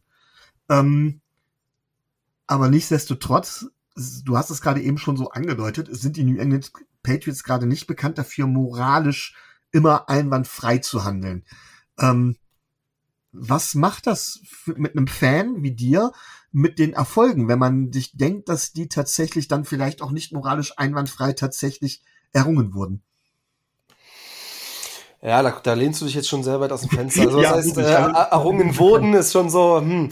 Also, ist mir schon klar. Ich, ich, ich, ich ähm, es gibt ja auch Deflategate, äh, wenn du jetzt siehst, äh, zwischen dem, zwischen dem, äh, ich glaube, Conference-Spiel zwischen den Colts und Patriots ja. waren die Bälle nicht genug aufgepumpt und da gibt es ja einige, ähm, auch Jets, dass da Trainingsmaterial gefilmt worden ist. Da ja, ja. wirklich ich einige mein, Skandale. Die Franchise, die ohne Dreck am Stecken ist, werfe den ersten Stein, das sage ich auch ganz klar. Ich, und auch wir als ich, Dolphins können uns nicht vollständig freisprechen von allem irgendwie oder sowas, um Gottes Willen. Ja, also, also peitscht mich ruhig, aber ich, ich versuche mal den, ich versuche das mal so ein bisschen aufzubereiten, aufzuwerten. Also als Patriots-Fan mm, kennst du Bill Belichick und diesen Coaching-Staff als, als solchen, der jetzt nicht nur off the field, sondern auch das Regelwerk derart ausnutzt, um wirklich Schlupflöcher und ich jetzt passt das auch gerade gut, genauso wie so ein Quarterback Sneak ähm, versucht, so, so, so, so bestehende Regeln, ähm, Grauzonen, so will ich es mal nennen, bis aufs Massivste zu deinem eigenen sportlichen Vorteil auszunutzen. Woran es ja natürlich in erster Linie erstmal moralisch gar nichts auszuwerfen gilt. Also du versuchst, gut, alles andere, was darüber hinaus ist, mit, mit äh, Videomaterial zum Trainingfilm oder äh, wenn jetzt tatsächlich auch die Bälle nicht aufgepumpt worden sind, nicht richtig aufgepumpt worden sind. Ähm, ja, da äh, kann man, kann man müde drüber schmunzeln. Ich glaube, wir haben hin und wieder auch echt einen hohen Preis dafür bezahlt. Ich glaube, ihr kennt es auch mit den, genauso wie jetzt mit den Gesprächen mit Brady bei euch. Ähm, ja, verbotene Regel irgendwo. Ähm, First Round Pick verloren tut weh, keine Frage, aber ist man dadurch jetzt ähm, tatsächlich eine schlechtere Fla Franchise oder ist man jetzt da äh, wirklich, gehört man jetzt in den Knast? Ich glaube nicht. Ich glaube nicht. Ich glaube, äh, in diesem Sport versucht man irgendwo alle äh, rechtlich möglichen Grenzen auszutesten, auch wenn man da sicherlich äh, teilweise auch marginal über der roten Linie drüber ist, um irgendwie das Beste für seine Franchise äh, einzutüten, so wie es mal sagen. Klar, das hat auch Grenzen, keine Frage.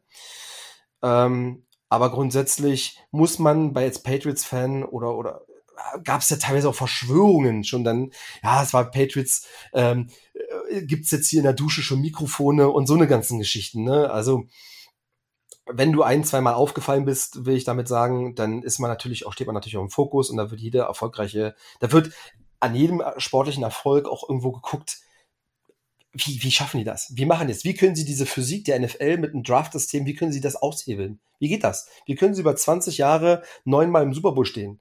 Das, wie, wie funktioniert das? Und ähm, dann wird natürlich vielleicht auch ein Stück weit immer mehr reininterpretiert, aber ich will auch gar nicht äh, auf der Kehrseite der Medaille sagen, dass die Patriots nicht auch hin und wieder auch eine, eine rote Linie überschritten haben. Das will ich auch nicht sagen, ja. Aber als Fan sagt man sich natürlich, hm, naja, gut, ähm, Strafen gab es auch teilweise. Auch ein First-Round-Pick haben wir auch mal verloren und so weiter. Also, ja, long story short, es ist wie es ist. Ähm, man versucht, man ist trotzdem Fan, man, man, man steht trotzdem hinter der Franchise und wenn man dafür äh, Sühne trägt für seine Fehler, ja, dann ist es halt eben so. So, so würde ich, glaube ich, antworten. So würde ich die Frage, glaube ich, beantworten, aus meiner Sicht. Da, danke für die ehrliche Antwort. Ähm, wie gesagt, Erfolg ruft immer Neider hervor. Ich gebe gerne zu, dass ich bezüglich des Erfolges auch neidisch auf euch und eure Franchise war.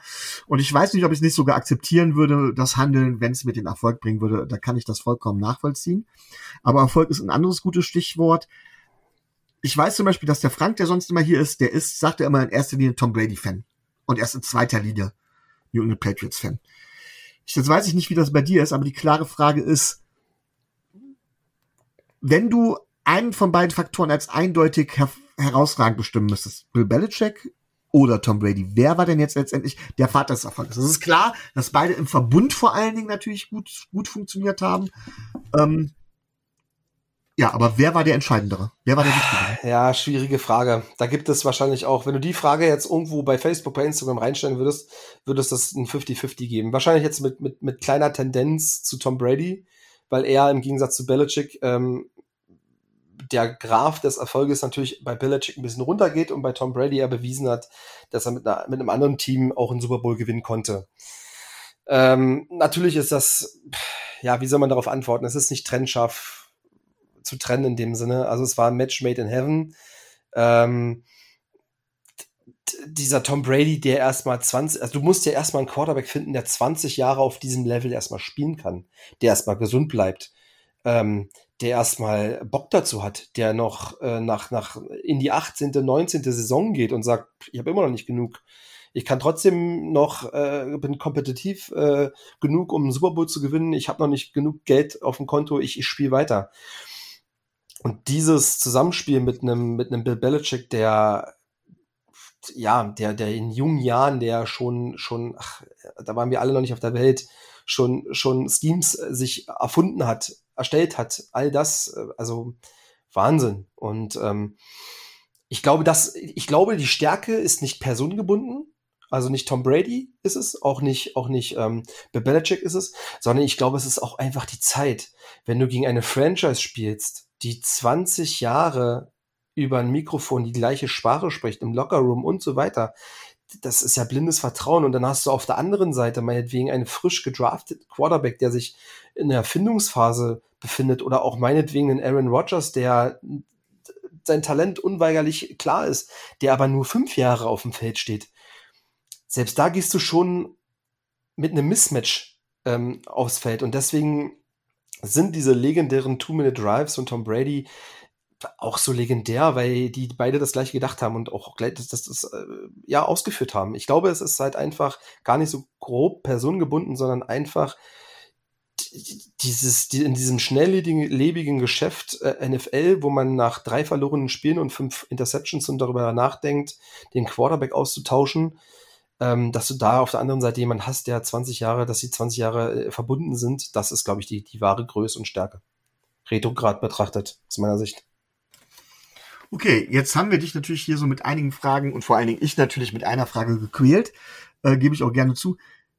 Jetzt, drehen wir den Spieß gerne um. Du darfst uns alle Fragen stellen, die du möchtest. Die unangenehmen beantwortet Tobi.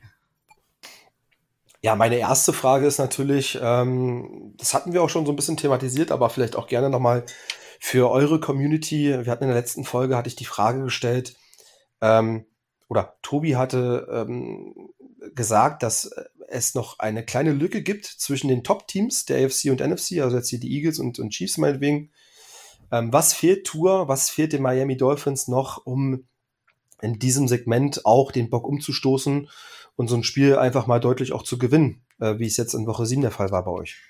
So, da wir da vorhin schon mal drüber geredet haben, sage ich mal, Danny, da kannst du gerne mal drauf antworten. ja, wir äh, haben ja in der Review so ein bisschen drüber gesprochen. Ähm, also ich glaube, ähm, einer der entscheidenden Faktoren ist tatsächlich ähm, so ein bisschen das Thema der Flaggen leider diese Saison einfach. Ähm, wenn man sich das Spiel gegen die Eagles anguckt, man kriegt äh, zehn Flaggen gegen sich. Ähm, die Eagles kriegen keine einzige. Das sind natürlich äh, Yards, die da einfach ähm, uns negativ ähm, ja ähm, zu, äh, zu Lasten, sage ich mal, fallen. Und das ist halt natürlich ein, ein großes Problem. Ähm, das hatte man, sage ich mal, vor ein paar Jahren äh, finde ich, besser unter Kontrolle, ähm, das Thema. Ähm, dann ist ähm, ein großer Faktor in meinen Augen, und das war das, was wir vor der Saison ja auch schon gesagt haben, ist einfach die O-Line. Die O-Line ist ähm, zu ja dünn besetzt, als dass man halt ähm, Ausfälle sehr gut kompensieren kann. Ähm, es ist jetzt äh, über ähm, also Armstead war jetzt verkraftbar, da muss ich sagen, hat Isaiah Win einen relativ soliden Job gemacht, auch das haben wir vorhin schon gesagt. Ähm, aber auf anderen Positionen, ähm, wenn da Leute wegfallen, dann wird es schwierig. Und das ist ähm, definitiv ein Faktor, ähm, ja, der halt in dem, in, in einem Spiel entscheidend sein kann, wenn du das Duell an der Line halt nicht gewinnst. Und ähm, das ist halt auch gerade gegen die Eagles ähm, häufig der Fall gewesen, dass man das Duell halt dann doch hier und da relativ klar verloren hat. Ähm, ich glaube, das sind ähm, zwei sehr deutliche Punkte, ähm, die da noch so ein bisschen ähm, mit reinspielen. Ähm, aus meiner Sicht, äh, warum wir halt aktuell vielleicht noch nicht ganz auf diesem Niveau sind, äh, die die Top-Teams haben. Und äh, eine weitere Sache ist halt das Verletzungspech dieses Jahr. Also wenn man sich dann auch gerade bei uns defensiv ähm, ist das jetzt auch nicht so doll äh, wenn man sich dann eben anschaut, ähm, ja, dass vor der Saison sich natürlich mit Ramsey äh, einer der beiden Starting Cornerbacks verletzt, ähm, wo man von ausgegangen ist, dass man ihn halt als äh, wahrscheinlich neues, so ein bisschen ähm, Keystone-mäßige für Fangio hat. Ähm, das ist natürlich schwierig und ähm, ja, dieses Spiel steht man dann halt mit äh, Kader Kahu und Eli Apple in der, in der Secondary. Das ist natürlich ähm, ja, nicht das, das ähm, Nonplusultra aus dem, aus dem Kader sozusagen. Da ist definitiv auch Luft nach oben. Und ich glaube, das sind so aus meiner Sicht so ein paar Punkte, die da einfach noch eine Rolle spielen, warum wir da ein Stück hinterherhängen, sozusagen noch hinter den Top-Teams. Ähm, ich habe ja hm, vielleicht noch einen Punkt, den ich vorhin nicht dazu gesagt habe, was uns fehlt, ist tatsächlich Selbstvertrauen. Also wir haben es bei den Eagles gesehen, tatsächlich, dass auch ähm, teilweise die letzte Confidence fehlt, dass das Team, ich will nicht sagen zusammenbricht, aber dass man so ein bisschen das Gefühl hat von wegen, wenn irgendwas daneben geht, dass das Team da mental noch nicht hundertprozentig stabil ist und dass dann dementsprechend diese 50-50-Situationen dann auch in die andere Richtung halt eben gehen. Ähm, das mag durch vieles begründet sein, auch gerade wenn wir jetzt speziell an Tour denken, der in meinen Augen eine gute Saison spielt. Also bei Tour wird aber jeder Fehler seziert und bei jedem Fehler wird gesagt, ah, er ist halt doch kein Top-Quarterback. Sorry, der macht meiner Meinung nach weniger Fehler als Aaron Rodgers in seiner MVP-Saison, um das mal zu sagen. Und ähm, trotz allem wird jeder, wird bei, heißt bei jedem Fehler ist nicht direkt ein Top-Quarterback. Und das zerrt natürlich, das zerrt auch an den Nerven. Ähm, jetzt kann man sagen, ja, das muss man aushalten, wenn man in der LFL ist, und das ist richtig. Aber wenn ich dann denke, er hat eine Saison mit Brian Flores hinter sich, ähm, die ihn regelrecht fertig gemacht hat. Brian Flores ist ein Spieler äh, oder ist ein Coach, glaube ich, der nicht gut im Spielerentwickeln ist. Das hat er, glaube ich, da gezeigt. Ähm, dann ist natürlich dieses Thema mit den Concussions. Er hat zwei Concussions gehabt. Die dritte wird ihm quasi nachgesagt, obwohl es relativ eindeutig ist, das haben wir ja schon oft genug gehabt, das Thema, dass er halt eben nur zwei Concussions hatten, über den Kenny Pickett, über den Aaron Rodgers, auch über den Tom Brady, die nachweislich mit, Concuss mit Concussions gespielt haben und teilweise auch zwei oder drei pro Saison hatten. Da wird überhaupt nichts gesagt. Und auf Tour wird direkt gesagt, du kannst deine Karriere beenden, du kannst nicht spielen. Und ich glaube, wenn all sowas auf jemanden einstürzt, dann kann einem schon so ein bisschen das Selbstvertrauen das kann dann ins Wanken geraten. Und ich glaube tatsächlich, dass Tour da noch ein kleines bisschen, oder das ganze Team im Endeffekt, selbst mit unserem sehr jungen Headcoach Mike McDaniel, hervorragender Playcaller, aber halt sehr unerfahren, ähm, dass sie noch da noch ein bisschen mental stabiler werden müssen. Ist tatsächlich eine Vermutung, ist auch eine heiße These. Ich wette, dafür werde ich in den sozialen Medien oder sowas bestimmt arg kritisiert werden für diese These. Aber das wäre meiner Meinung nach auch noch einer der Gründe. Beantwortest das deine Frage, Fabian? Absolut, vielen Dank. Ähm, für, doch, für, interessiert mich auch gerne, was, was ihr darüber denkt. Und ähm, das ist ja auch ganz, ganz, äh, muss ja nicht immer objektiv sein, sondern auch subjektiv, was du was würdest du, denn, äh, was würdest du denn umgekehrt sagen? Gebe ich die Frage nochmal kurz zurück. Was fehlt uns denn, deiner Meinung nach, um Top-Team zu sein? Ja, ich glaube, offensiv manchmal vielleicht auch ähm, so ein Plan B. Also wenn äh, tatsächlich Hill rausgenommen wird aus dem Spiel, brauchst du halt auch Playmaker, die, die da nochmal diese Separation generieren können, um bis wirklich spät ins vierte Viertel im Spiel zu sein. Das, das ist mein äh, erster Punkt. Und auch was mir halt fehlt, ist ähm, die Defense. Die Defense, ähm, ich finde das klasse mit Wilkins vorne, ähm, geiler Tackle. Und auch, ihr habt so Spieler wie Kohu, wo man jetzt nicht unbedingt denkt, dass das ein Skillplayer ist, aber der hat es auch gut gemacht einfach letzte Saison. Ähm, aber wenn man jetzt wirklich mal Howard und, und, und Ramsey rausnimmt, muss man wirklich schon, schon gucken. Okay, Van Gicke spielt über sein Niveau, keine Frage, alles gut. Aber da fehlt mir noch so der eine Spieler, wo du sagst, Mann, ey, der kann noch mal die Defense tragen. Ähm, weil, um, um mal ehrlich zu sein, ähm, wenn ich jetzt noch mal äh, schaue, ähm, die Stats von den Dolphins, Pass Defense, ähm, mit einer Completion Rate seid ihr auf 27, ähm, auch mit der 100,2 Rate seid ihr auf 27. Pass Rush ist top, dritter der NFL mit 24,6, Quarterback Hits, also sogar Rank 1 NFL. Vielleicht mag es dieser Jalen Ramsey sein, dieser Splash-Move in der Offseason, der jetzt noch fehlt, um diese Defense auf das nächste Level zu heben. Ähm, aber man muss da wirklich versuchen, wenn man selber limitiert wird und nicht über 30 Punkte macht, darf die Defense nicht mehr als 30 Punkte zulassen. Das ist, glaube ich, der entscheidende Faktor, um gegen, gegen die Eagles zu bestehen, um gegen Dallas zu bestehen, um gegen Kansas City zu bestehen.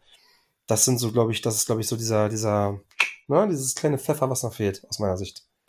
Tobi, kann Jane Phillips die Defense nicht tragen oder ein Bradley Chubb? Ja, also man muss ja in dieser Saison sagen, ähm, dass äh, Jalen Phillips ja angeschlagen und verletzt gespielt hat. Ich glaube, ich glaube, man hat auch gar nicht gesehen, wozu Jalen Phillips tatsächlich in seiner Prime in der Lage wäre, weil ihn immer diverse Faktoren davon abgehalten haben. Ähm, Bradley Chubb, ähm, mir persönlich fehlt da die Konstanz in seinem Spiel. Er hat immer mal wieder so, so, ich nenne das jetzt mal so flashy Games, wo er wirklich äh, dann sehr dominant auftreten kann, aber ähm, er ist jetzt nichts, was Fabian gesagt hat, der eine Defense alleine trägt und der konstant dieses Niveau, dieses hohe Niveau, was er eigentlich vom Potenzial her erreichen kann, ähm, abruft oder abrufen kann. Wenn das passiert, wenn die natürlich alle auf dem Platz äh, stehen gleichzeitig, dann kann ich mir schon vorstellen, dass das im Kollektiv äh, so funktioniert. Aber bis jetzt fehlt mir da tatsächlich noch so ein bisschen. Ähm, ganz kurz, wenn ich noch eine Sache ergänzen darf. So viel die, wie du möchtest. Die sehen natürlich in Spielen wie gegen Denver, wie gegen Carolina, gegen, gegen Patriots und Los Angeles super aus. Was ich meine ist, dieses letzte Segment gegen Buffalo, gegen Philly, gegen Kansas City, gegen Dallas, was noch kommt, gegen Baltimore, äh, vorletztes Spiel, gegen die ihr spielt. Da brauche ich, da brauche ich, da brauche ich nicht nur die Spieler wie Wilkins, wie, wie Howard, die abliefern, sondern da brauche ich wirklich auch einen Holland, der wirklich on the level ist, der wirklich geht, auch mal nicht nur Beckham nehmen wir raus, sondern wir nehmen auch einen Zay Flowers raus. Ja, dass du wirklich da dass du die nicht ganz egalisieren kannst. Natürlich, dass sie nicht, aber limitieren, limitieren unter 30 Punkte. Dass du rausgehst, ey, die haben nur 21 Punkte gemacht. Wir gehen vom Feld und der Rest, der Rest macht die Offense mit 30 Punkten. Das ist doch das, was man erreichen will. Dass du, dass du Philly nicht, nicht auf, auf 13 Punkte hältst oder was, keine Frage, so what? Aber das, ne, das ist ja das, was du als, als Team erreichen willst, äh, aus Sicht der Dolphins, äh, würde ich jetzt sagen. Okay, hast du noch weitere Fragen an uns, Fabian? Ich habe noch zwei Fragen. Die erste habe ich vergessen. Die zweite Frage ist, mich würde dringend interessieren, wie seid ihr mit der Leistung von Jake Bailey ähm, zufrieden? Was macht ja. er für einen Job bei euch? Ja, Tobi, das darfst du beantworten. Äh, ja, also wenn Jack Bailey seinen Job denn machen darf, dann äh, macht er ihn eigentlich relativ solide. Also es hat ja auch schon dieses Jahr ich weiß gar nicht, zwei oder drei Spiele gegeben, in denen wir überhaupt nicht panten mussten. Also von daher. Ähm, ja, gut. Der ist eher so, so, so, so Teilzeitarbeiter, aber er macht das, was er tun soll, relativ gut. Okay. Ähm, und ist einfach das, was man auf dem Level braucht. Also er ist jetzt nicht der Elite-Panther, aber den brauchen die Dolphins, glaube ich, auch nicht. Okay, das hat mich einfach nur mal interessiert, weil er bei uns ja in den Pro Bowl ähm, gewählt worden ist und das letzte abscheuliche Jahr hatte, was ihm ja die Entlassung gekostet hat. Deswegen, ich habe ihn gar nicht bei euch gesehen, wahrscheinlich weil ihr so wenig pantet. Hab auch nichts gelesen und wollte, das hat mich einfach mal interessiert. Und ähm, meine letzte Frage ist mir jetzt noch mal eingefallen. Und ähm, ich würde mir wünschen, ich habe jetzt Micho in einem Boxring richtig in die Ecke gedrängt. Er kann jetzt nicht mal die Frage an Danny und Tobi ausweichen. Lieber Micho, du bist General Manager der äh, Miami Dolphins. Wir haben, wir haben Saisonende. Aber ja. wir haben Saisonende. Ihr seid im Conference Game leider unglücklich rausgeflogen gegen die Chiefs. Welchen Vertrag, welchen Vertrag, und, und, und egal, also egal, welchen Vertrag würdest du Tour Tagovailoa geben? Wie viel Millionen würde er verdienen? Wie viele Jahre würdest du ihn unter Vertrag nehmen? Okay, ich vertrete eine relativ, äh, ja, eine relativ entscheidende These und die ist nämlich, dass du, wenn du einem Top Quarterback Top Money zahlst, in der Regel, es gibt immer Ausnahmen, das wissen wir alle, aber wenn du einem Top Quarterback Top Money zahlst, dann äh, fehlt dir das Geld für den entsprechenden Support drumherum, vor allen Dingen die O-Line und sowas. Ich vertrete tatsächlich die Idee, dass du mit einem, ich sag jetzt mal in Anführungszeichen, durchschnittlichen Quarterback und gutem bis Top Supporting Cast weiterkommst, als mit einem Top Quarterback und einem mittelmäßigen Supporting Cast. Und von daher, ich bin jetzt tatsächlich nicht so im Zahlenspiel drin wie Tobi. Ähm, ich meine, im Moment ist Top Quarterback Money fast 50 Millionen pro Saison. Habe ich jetzt einfach mal so im Kopf als, als Zahl. Und ich denke so, wenn die Zahl stimmt, wären es so um die 35 Millionen, die ich Tour ungefähr zahlen würde, maximal. Geht ihr mit, Danny, Tobi? Äh, also 35 äh, Millionen aus, aus meiner Sicht finde ich, finde ich, ist, äh, da ist der Abschlag schon zu stark. Ähm, bei 50 Millionen sehe ich ihn aber auch nicht. Nee, nee. Oh. Irgendwas dazwischen, so, so an die, an die 40, denke ich. Ich glaube, boah, wenn ich, wenn mich nicht alles täuscht, äh, Daniel Jones, meine ich, hat die 40. Ich meine, der kriegt 160 für vier. Äh, glaube ich, aus dem Kopf zu wissen. Von daher, wenn Tua das unterschreiben würde, würde mich das sehr freuen, weil ähm, durch die ganze Vertragsstruktur und durch die ganze äh, Cap-Gestaltung, die die Dolphins haben, können wir können sich die Dolphins aus meiner Sicht wahrscheinlich eher weniger erlauben, äh, Tua so einen Supervertrag dahin zu legen. Also dann ist er eher weg. Danny. Ja, also ähm, ich war finanziell gerade auch am überlegen. Ich bin mir auch nicht sicher genau, wie viel Daniel Jones bekommt, aber ich glaube, ähm, in den Sphären muss man, muss man ein Angebot definitiv hinlegen für Tour, weil er ist leistungstechnisch meiner Meinung nach einfach deutlich besser. Ähm, aber ich ja. sehe ihn auch nicht beim Top äh, Quarterback Money, ähm, was du halt aktuell zahlst mit um die 50 Millionen, ähm, weil dir wirklich finanziell auf jeden Fall ähm, ja dann zu viel Spielraum ähm, abhanden kommt. Vor allen Dingen, wenn man dann eben auch noch über Situationen bei uns eben spricht, wie zum Beispiel einen Christian Wilkins, mit dem man noch nicht verlängert hat, mit dem man aber verlängern sollte, meiner Meinung nach. Und äh, dann braucht man dafür eben für andere Spieler auch gegebenenfalls äh, einfach das Geld. Und deswegen, ich würde ihn auch wahrscheinlich so roundabout irgendwo zwischen diesen, ja, sagen wir mal 42,5 und 38,5 irgendwo im unteren Minimum so hoffentlich ansiedeln. Ja, also das, was Aaron Rodgers bei den Packers nie richtig gemacht hat, immer äh, am meisten Wurst vom Teller genommen. Äh, ja, das ist auch so, eine, so, so ein Thema, das stimmt. Okay, nee, war mir, war mir mal wichtig zu hören, wie ihr ihn einschätzt. Ja, und ist dir deine Frage von vorhin wieder eingefallen? Ja, das war ja die Quarterback-Frage. Das so. war ja die, ja, deswegen also. hatte ich erst äh, die, äh, die, die Jake Belly-Frage gestellt.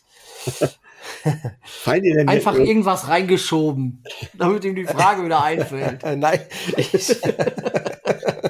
hast, du, hast du denn noch, äh, noch weitere Fragen an uns oder? Bisher keine, danke. Ihr habt mir keine. die Fragen Gut, beantwortet. Dann würde ich mal sagen, Tobi, du darfst jetzt anfangen. Es kommt, geht, kommt zu der Kategorie Ways to Win, Keys to Win. Was sind deine Keys to Win gegen die New England Patriots? Äh, in allererster Linie Fehler minimieren, Turnover vermeiden. Ähm, ich habe das eben schon bei, bei den Trash Talk Patriots gesagt. Ähm, aus meiner Sicht ähm, haben die New England Patriots an einem vernünftigen Tag und an einem vernünftigen Tag der Dolphins nicht die Mittel, ähm, Miami zu schlagen, wenn wir nicht mithelfen. Das heißt, ähm, leichtfertige Ballverluste, leichtfertige Turnover vermeiden, sondern einfach ein grundsolides Spiel auf den, äh, auf den Turf bringen. Ich denke, dann bringen wir, bringen wir es da schon, schon weit. Ähm, auch äh, einen vernünftigen Start hinlegen und nicht so wie gegen äh, Carolina, das ich ja live mir angucken durfte, ähm, so ein rusty Start, wo dann der Gegner auf einmal äh, ratzfatz 14-0 vorne liegt. Das ja, Moment, ich muss hier kurz unterbrechen für alle, die es nicht wissen. Tobi war halt nur im ersten Viertel anwesend. Danach wurde er aus dem Stadion geschmissen, weil er halt der absolute Pechbringer für die Miami Dolphins ist. Ja, ja. Es steht keine Null mehr da, alter Neider. Da ist keine Null mehr. Ja, bis zum ersten Viertel stand, steht da noch eine Null. Ich ja, wage zu bezweifeln, dass du danach noch im Stadion warst. Äh, ich habe sie, ich habe sie gewinnen sehen. Also das will ich noch mal unterstreichen, auch gerade vor vor Frankfurt. Mein Nimbus ist weg. Aber äh, noch, um noch mal zurückzukommen, einfach ähm, ruhig bleiben, solide den, den eigen, die eigenen Stärken äh, runterspielen, das eigene Spiel äh, implementieren, dann haben die Patriots keine Möglichkeiten, uns zu schlagen. Ganz grundlegend. Ähm, fängt natürlich in erster Linie bei der, ähm, bei der O-Line an. Ähm, wenn die es schafft, ähm, für Mostard und äh, Wilson Jr. oder wer da auch immer dann Running Back spielt, ähm, ein paar Gaps frei zu blocken, ähm, wenn wir es schaffen, dann durch diese Gaps auf Second Level zu kommen, ähm, dann haben die Patriots keine Möglichkeiten, ähm, uns zu schlagen. Das ist das ist einfach so. Klar, jedes Footballspiel wird, äh, wird an den Lines entschieden, aber ähm, wenn wir in der Lage sind, mit der Offense, ähm, sage ich mal, roundabout 30 Punkte zu machen, können uns die Patriots nicht schlagen. Gut, Danny, deine Ways, deine Keys to win. Way Key, wie auch immer. Ja, also ich glaube, der Punkt, der uns gegen die Eagles nicht so gelungen ist, äh, ist hoffentlich, dass wir es schaffen, die äh, Strafen oder die Flaggen ähm, zu minimieren. Äh, das wäre mir ein Anliegen, beziehungsweise ist halt ein Key to Win, weil wir uns dadurch halt selber die Feldposition manchmal einfach ähm, ja ein bisschen, bisschen schlechter machen, als sie sein muss. Ähm, zum anderen definitiv ähm, das Commitment fürs Laufspiel. Das hat ähm, gegen die Eagles jetzt nicht unbedingt so ähm, gut geklappt. Dementsprechend, ähm, dass wir da definitiv probieren, unseren Weg wieder zu finden. Dann sollte, ähm, sollte das auch ähm, machbar sein, weil wir haben es vorhin gesagt, ähm, du kannst nicht, ähm, also wenn du dich auf eins konzentrierst, ähm, in der Defense das wegzunehmen, dann machst du das andere in der Regel auf. Von daher, ähm, ja, sollten wir einfach schauen, dass wir ähm, mit beiden ähm, Wegen in der Offensive gefährlich ähm, sind und da einfach die Patriots mit unter Druck setzen, dass sie halt defensiv sich nicht auf eine Sache konzentrieren können, ähm, weil dann funktioniert unsere Offense ähm, einfach am besten. Und ähm, auf der defensiven Seite ähm, meiner Meinung nach halt ähm, Defense-Line technisch ähm, wieder ähm, den Druck auf jeden Fall ähm, ordentlich zu erhöhen ähm, auf Mac Jones, ähm, gerade auch wenn man in Anführungsstrichen den Vorteil vielleicht hat, dass äh, der Gegner verletzungstechnisch auch nicht ähm, bei 100% in der Line ist. Ähm, da muss halt auch, also da muss einfach viel Druck kommen und ähm, ja, dann sage ich mal so, ähm, sollte unsere Secondary hoffentlich ähm, bei den, dem Wide Receiver Material, was ähm, da gegen uns spielt, ähm, es schaffen, das unter Kontrolle zu halten. Ähm, das wäre wichtig. Ähm, ansonsten, glaube ich, hat Tobi auch schon einfach viel gesagt, äh, was einfach wichtig wäre. So, Fabian, jetzt kennst du unseren Gameplan. Wie beurteilst du den und was werden die Patriots tun, um uns zu schlagen? Ja, also grundsätzlich muss man erstmal sagen, ihr seid haushoher Favorit. Punkt. Ähm, das muss man erstmal so sagen. Ähm, die Keys to Win. Ähm, wir müssen natürlich schauen, dass wir euren Pass Rush aufnehmen können. Ähm, das hat gut geklappt jetzt mit der neuen Line. Ähm, Im Spiel gegen die Bills, ähm, da kam immer Trent Brown zurück, ähm, Left Guard Cole Strange, äh, letztjähriger First Round Pick, Center David Andrews ist klar gesetzt, ähm, Right Guard war ähm, Silly So und Right Tackle war ähm, Michael Onvenu. Die Line sah sehr stabil aus ähm, im Laufspiel und auch in der Pass Protection. Das muss stimmen, wenn wir, wenn wir die Dolphins unter zwei Sacks halten können bin ich guter Dinge, weil wir, wir müssen ganz ehrlich sein. Ähm, Mac Jones ist nicht der Top 10 NFL Quarterback. Er braucht dieses Nest, diese sichere, diese sichere Pocket, um einfach diese seine Accuracy auszuspielen. Das, das, das ist ähm, unweigerlich, muss das stimmen. Ansonsten wird's hässlich. Muss man einfach ganz, ganz ehrlich so sagen. Es wurde hässlich gegen, gegen Dallas und Co. Ähm, das muss erstmal, das muss erstmal stimmen. Ich habe es gesagt, 24 Sacks auf eurer Seite und Quarterback Hits auf Rank 1. Ähm, da sieht's, da sieht's dann scheiße aus einfach, muss man ganz ehrlich so sagen. Dann ähm, Woche zwei hatten wir natürlich den Fokus darauf gelegt, Big Plays, Yards after the Catch, dafür, wofür, oder wofür ihr bekannt seid, stark seid, rauszunehmen. Das hat Raheem Mostert ausgenutzt mit 121 Yards äh, Rushing.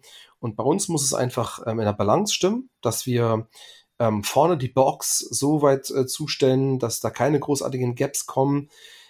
Ja, Turnover Battle ist klar. Wir stehen bei minus sieben, ihr bei minus drei. Ähm, da gehen wir uns sicherlich ähm, gegenseitig selber nichts. Aber Line of Scrimmage muss, muss stark äh, sein, dass wir da ähm, einen Vorteil haben, um dieses Laufspiel einfach so ein Stück weit entgegenzuwirken. Weil da hat uns die Balance gefehlt im ersten Spiel. Und Ziel muss es sein, ähm, ja, gar nicht mit, mit, mit Nickel oder Dime zu spielen, hinten in der, im Defensive Backfield, glaube ich, mit dem, mit mit, mit vielen Defensive Backs, sondern dass wir vielleicht so hinter, also so in der Front Seven Linebacker-Position da nochmal einen dritten reinstellen, der A gut covern kann, B aber auch von den, den, den die Rush-Defense unterstützen kann. Viel Blitzen brauchen wir nicht. Ich habe gelesen, Tour gegen den Blitz, sieben Touchdowns, Quarterback-Rating bei 135,1. Patriots zeigen den fünftmeisten Blitz ähm, der NFL. Also den würde ich zurückfahren und würde eher in die Coverage gehen. Ja, also lieber nochmal den äh, zweiten Mann ins Tackle bringen, um diese Yards after the Catch zu, zu, zu unterbinden. Und hoffen auf der anderen Seite durch eure, ich habe gelesen, ähm, beim Spiel gegen die Eagles sind drei Starting O-Liner raus gewesen. Ich glaube, Isaiah Wynn ist auf IR. Center fraglich. Taron Armstead weiß auch nicht jeder so, wie fit er ist. Wenn er fit ist, spielt er auch nicht so wie er sein sollte. Ähm, also O-Line habt ihr gesagt, ist eure große Schwäche. Wir allerdings im Pass Rush auch nicht so geil äh, mit unseren mit unseren Ausfällen. 13 Sacks, 24. der NFL. Quarterback Hits auch noch auf 23. Also dann lieber den Fokus setzen auf die Coverage als auf den Blitz, ähm, um da defensiv einfach diese Big Plays rauszunehmen, Lauf zu unterstützen, Coverage zu supporten. Das sind so, glaube ich, die Keys to win. Nochmal, wenn der Tag normal läuft, sollten die Dolphins das stemmen. Aber ja, vielleicht haben wir ja eine Chance, dass die Dolphins das erste Quarter wieder verschlafen wie gegen die Panthers, dass wir einfach gut reinkommen ins Spiel, unsere Plays etablieren können und zumindest bis ins vierte Quarter ein One-Scoring-Game haben und dann vielleicht einfach nur so ein blödes Turnover, weißt ihr, ihr kennt, ihr kennt, ihr wisst, wie es, wie die NFL funktioniert. Das ist unsere einzige Chance, denke ich. Ähm, solide unsere Hausaufgaben machen und dann mal gucken, was geht. Ansonsten gehen die Dolphins natürlich als Favorit da äh, ins Spiel. Tobi, wenn man das jetzt schon hört, also Terran Armstead ist auf IR. Ähm, wir haben tatsächlich Devin Edge noch auf IR, wir haben jetzt Isaiah Wynn auf IR und wenn ich jetzt nur mal so ein paar von unserem, von, wo man fast von ausgehen kann, dass sie nicht spielen werden oder wo sie zumindest stark fraglich sind, ob sie spielen. Ich fange jetzt mal so an mit unserem Injury Report. Gut, Tyreek Hill mit der Hüfte. Ich gehe davon aus, dass er spielen wird, auch wenn er nicht trainiert hat. Aber Jeffrey Holland. Äh, trainiert, er hat heute Ja. trainiert. Ja, der Achso, hat trainiert. Okay. Ich habe jetzt noch nur den Status von Donnerstag. Ist der neue Status schon raus? Äh, nee, aber das Training läuft ja jetzt gerade. Es Okay. wurde aber schon. Ja, ich Wurde moderiere schon hier. Ich Fotos habe keine. Zeit, Training zu verfolgen. Also ganz Tja, kurz als Info, ähm, Hill, Mostert, Holland und Ingold äh, und Robert Jones sind theoretisch Return to Practice. Okay, wir können also davon ausgehen, dass Jevon Holland wahrscheinlich dann auch doch aus dem Concussion-Protokoll raus ist. Äh, noch nicht definitiv. Die müssen ihn noch clearen. Es kann passieren. Ich Okay. will es nicht ausschließen, dass das passiert. Kader Kahook, Xavier Howard äh, trainieren auch. Wisst ihr das auch schon? Ja. Weil sie haben bisher nur Light Das Practice gehabt. Ja, die trainieren. Weil unser, also diese ganzen Leistenverletzungen, auch die wir da haben, Rückenverletzungen und so weiter, da sehen wir ja schon gerade im Defensive Backfield ganz schön, ähm, ja, ganz schön ausgedünnt aus. Aber wenn Javon Holland spielt, dann wäre meine Frage nämlich schon erledigt gewesen. Tobi, ich hätte dich nämlich gefragt, wie schwer, wie schlimm wäre dieser Ausfall gewesen? Äh, der Ausfall wäre, wäre schlimm, weil äh, Brandon Jones äh, nach seiner Verletzung bei weitem noch nicht wieder da ist, äh, wo er mal war. Ähm, er ist auch äh, nicht so sehr mit dem System von äh, Vic Fangio kompatibel. Das wäre schon schlimm. Wie gesagt, ähm, äh, Jevon Holland heute mit, mit, Red, mit Redshirt äh, unterwegs, also äh, Non-Contact-Training, äh, aber kann bis Sonntag noch passieren. Was ich dazu sagen möchte, was positiv ist auch für unsere Secondary am Sonntag, es ist sehr stark davon auszugehen, dass A, ähm, Nick Needham spielen wird. Das dürfte so gut wie sicher sein. Und äh, wir können eventuell davon ausgehen, dass ähm, Jalen Ramsey ein paar Snaps bekommt. Er okay. trainiert First, äh, First, First String mit diese Woche. Also er ist, die Belastung wird so langsam gesteigert. Würde mich nicht wundern, wenn er Sonntag auf dem Platz auftaucht. So, dann kommen wir jetzt zu einer Kategorie, wo, von der ich, bei der ich Fabian nicht vorgewarnt habe, nämlich Pick a Player. Und äh, da Fabian jetzt wahrscheinlich eine Zeit braucht, um sich den Roster durchzugucken. Nee. Ja, nee. okay. Wir fangen trotzdem mit Tobi an. Tobi kennt seine Lieblingsfranchise sehr genau. Und äh, Selbstverständlich. Äh, ja, sorry, du warst bei der Review gegen die Eagles nicht dabei, weil du unbedingt äh, woanders hin musstest. Den Stempel wirst du jetzt nicht mehr los. Du ziehst die Patriots den Dolphins vor. Pui, pui, pui. Ich ziehe eine nette Einladung äh, einer Nicht-Einladung vor. Jetzt fang doch nicht an, dich zu rechtfertigen. Wer sich rechtfertigt, wird sich immer ins Unrecht. Weißt du das nicht? Ha, äh, schlimm, dass man den äh, Kleinen immer noch alles beibringen muss. Aber ist egal. Tobi, welchen Spieler der New England Patriots hättest du gerne? Ähm, David Andrews, ehrlich gesagt. Den hätte ich gerne. Erfahrener Center und äh, mag ich auch von seiner, von seiner Spielweise her gerne. Es hat mich äh, gefreut, dass, dass er mal, ich glaube, vor einer oder vor zwei Off-Seasons bei uns im Gespräch war. Hätte mich sehr gefreut, wenn wir, äh, wenn wir auf Center wieder mal einen Spieler hätten, der tatsächlich auch Center ist. Okay. Danny, hast du einen Spieler, den du gerne hättest? Und jetzt sag nicht Mike Gesicki. Nee, nee, also Mike Gesicki sage ich nicht. Und äh, Tobi hat mir da tatsächlich gerade so ein bisschen auch meine Position äh, äh, geklaut. Äh, beim Center wäre ich auch gewesen, aber ansonsten wäre ich jetzt tatsächlich dann bei ähm, Trent Brown oder äh, Conor McDermott. Also du musst dich äh, entscheiden. Ja, dann, dann Trent Brown vor McDermott. Ähm, einfach ein Tackle, weil unsere O-Line, wie gesagt, äh, meiner Meinung nach vor der Saison schon diese Verstärkung verdient hätte. Und äh, ja, dementsprechend bleibe ich bei meiner O-Line. Okay, Fabian, du hast jetzt gesagt, du weißt, welchen Spieler du unbedingt von uns haben möchtest. Auf jeden Fall. Ähm, und die erste Entscheidung ist äh, nie, die, nie die falsche. Ich könnte jetzt natürlich sagen, Tyreek Hill und toll und hier und da, äh, was für ein Skillplayer. Ähm, ich sage aber Van Ginkel. Ähm, nach dem Ausfall von Matthew Judon und Uche haben wir eigentlich keinen keinen aktiven Pass Rush und ähm, Van Ginkel macht das wirklich solide diese Saison, wirklich spielt über seinen Verhältnissen. Ich glaube, er war auch Free Agent und ich hatte, ich kann mich erinnern, dass ich mir gehofft habe, dass er in der Free Agency zu uns kommt, weil ich wirklich viele oder sehr viel von ihm halte. Und das war so, so der erste Gedanke, den ich hatte, als du die Frage gestellt hast. Deswegen hätte ich sofort antworten können und ich sage Van Ginkel. Okay. Auch eine interessante Wahl. Ähm, ich habe zwei Spieler zur Auswahl. Ihr habt sie mir beide nicht weggenommen. Ähm, ich gehe also auch auf die defensive Seite des Balls. Wen von beiden nehme ich? Den rechten. Ah, nee, aufgrund der Entscheidung entscheide ich, aufgrund des Alters entscheide ich mich für Kyle Dagger. Oh ja, Den sehr, würde sehr unserem Defensive Backfield ordentlich, ordentlich unter die Arme zu greifen. Jabril Peppers wäre der andere gewesen. Aber dann entscheide ich mich Kyle Dagger, für Kyle Dagger. Äh, wir brauchen Tiefe. Wir brauchen auch jemanden, der auf Safety spielen kann. Das kann er. Und äh, ja, das wäre dann dementsprechend meine Wahl. Ja, sehr gut. Micho? Hätte ich auch genommen. Hätte ich auch genommen, Daga. Micho? Ja. Vielleicht äh, ertraden wir den ja noch, bei dem läuft der Vertrag aus. ja, aber nicht. Ja, ja, okay. Ja. Wieso nicht? Ja, warum nicht? Das sind noch ein paar nicht. Tage Zeit. Glaube ich nicht. Die Patriots ja, haben schon nicht, gesagt, dass, dass, dass Onvenu und äh, Daga diejenigen sind, womit man auf jeden Fall verlängern möchte. Also nicht ausgeschlossen, keine Frage, ne? Aber mhm. da werden zumindest Vertragsgespräche laufen, sage ich mal. Ja.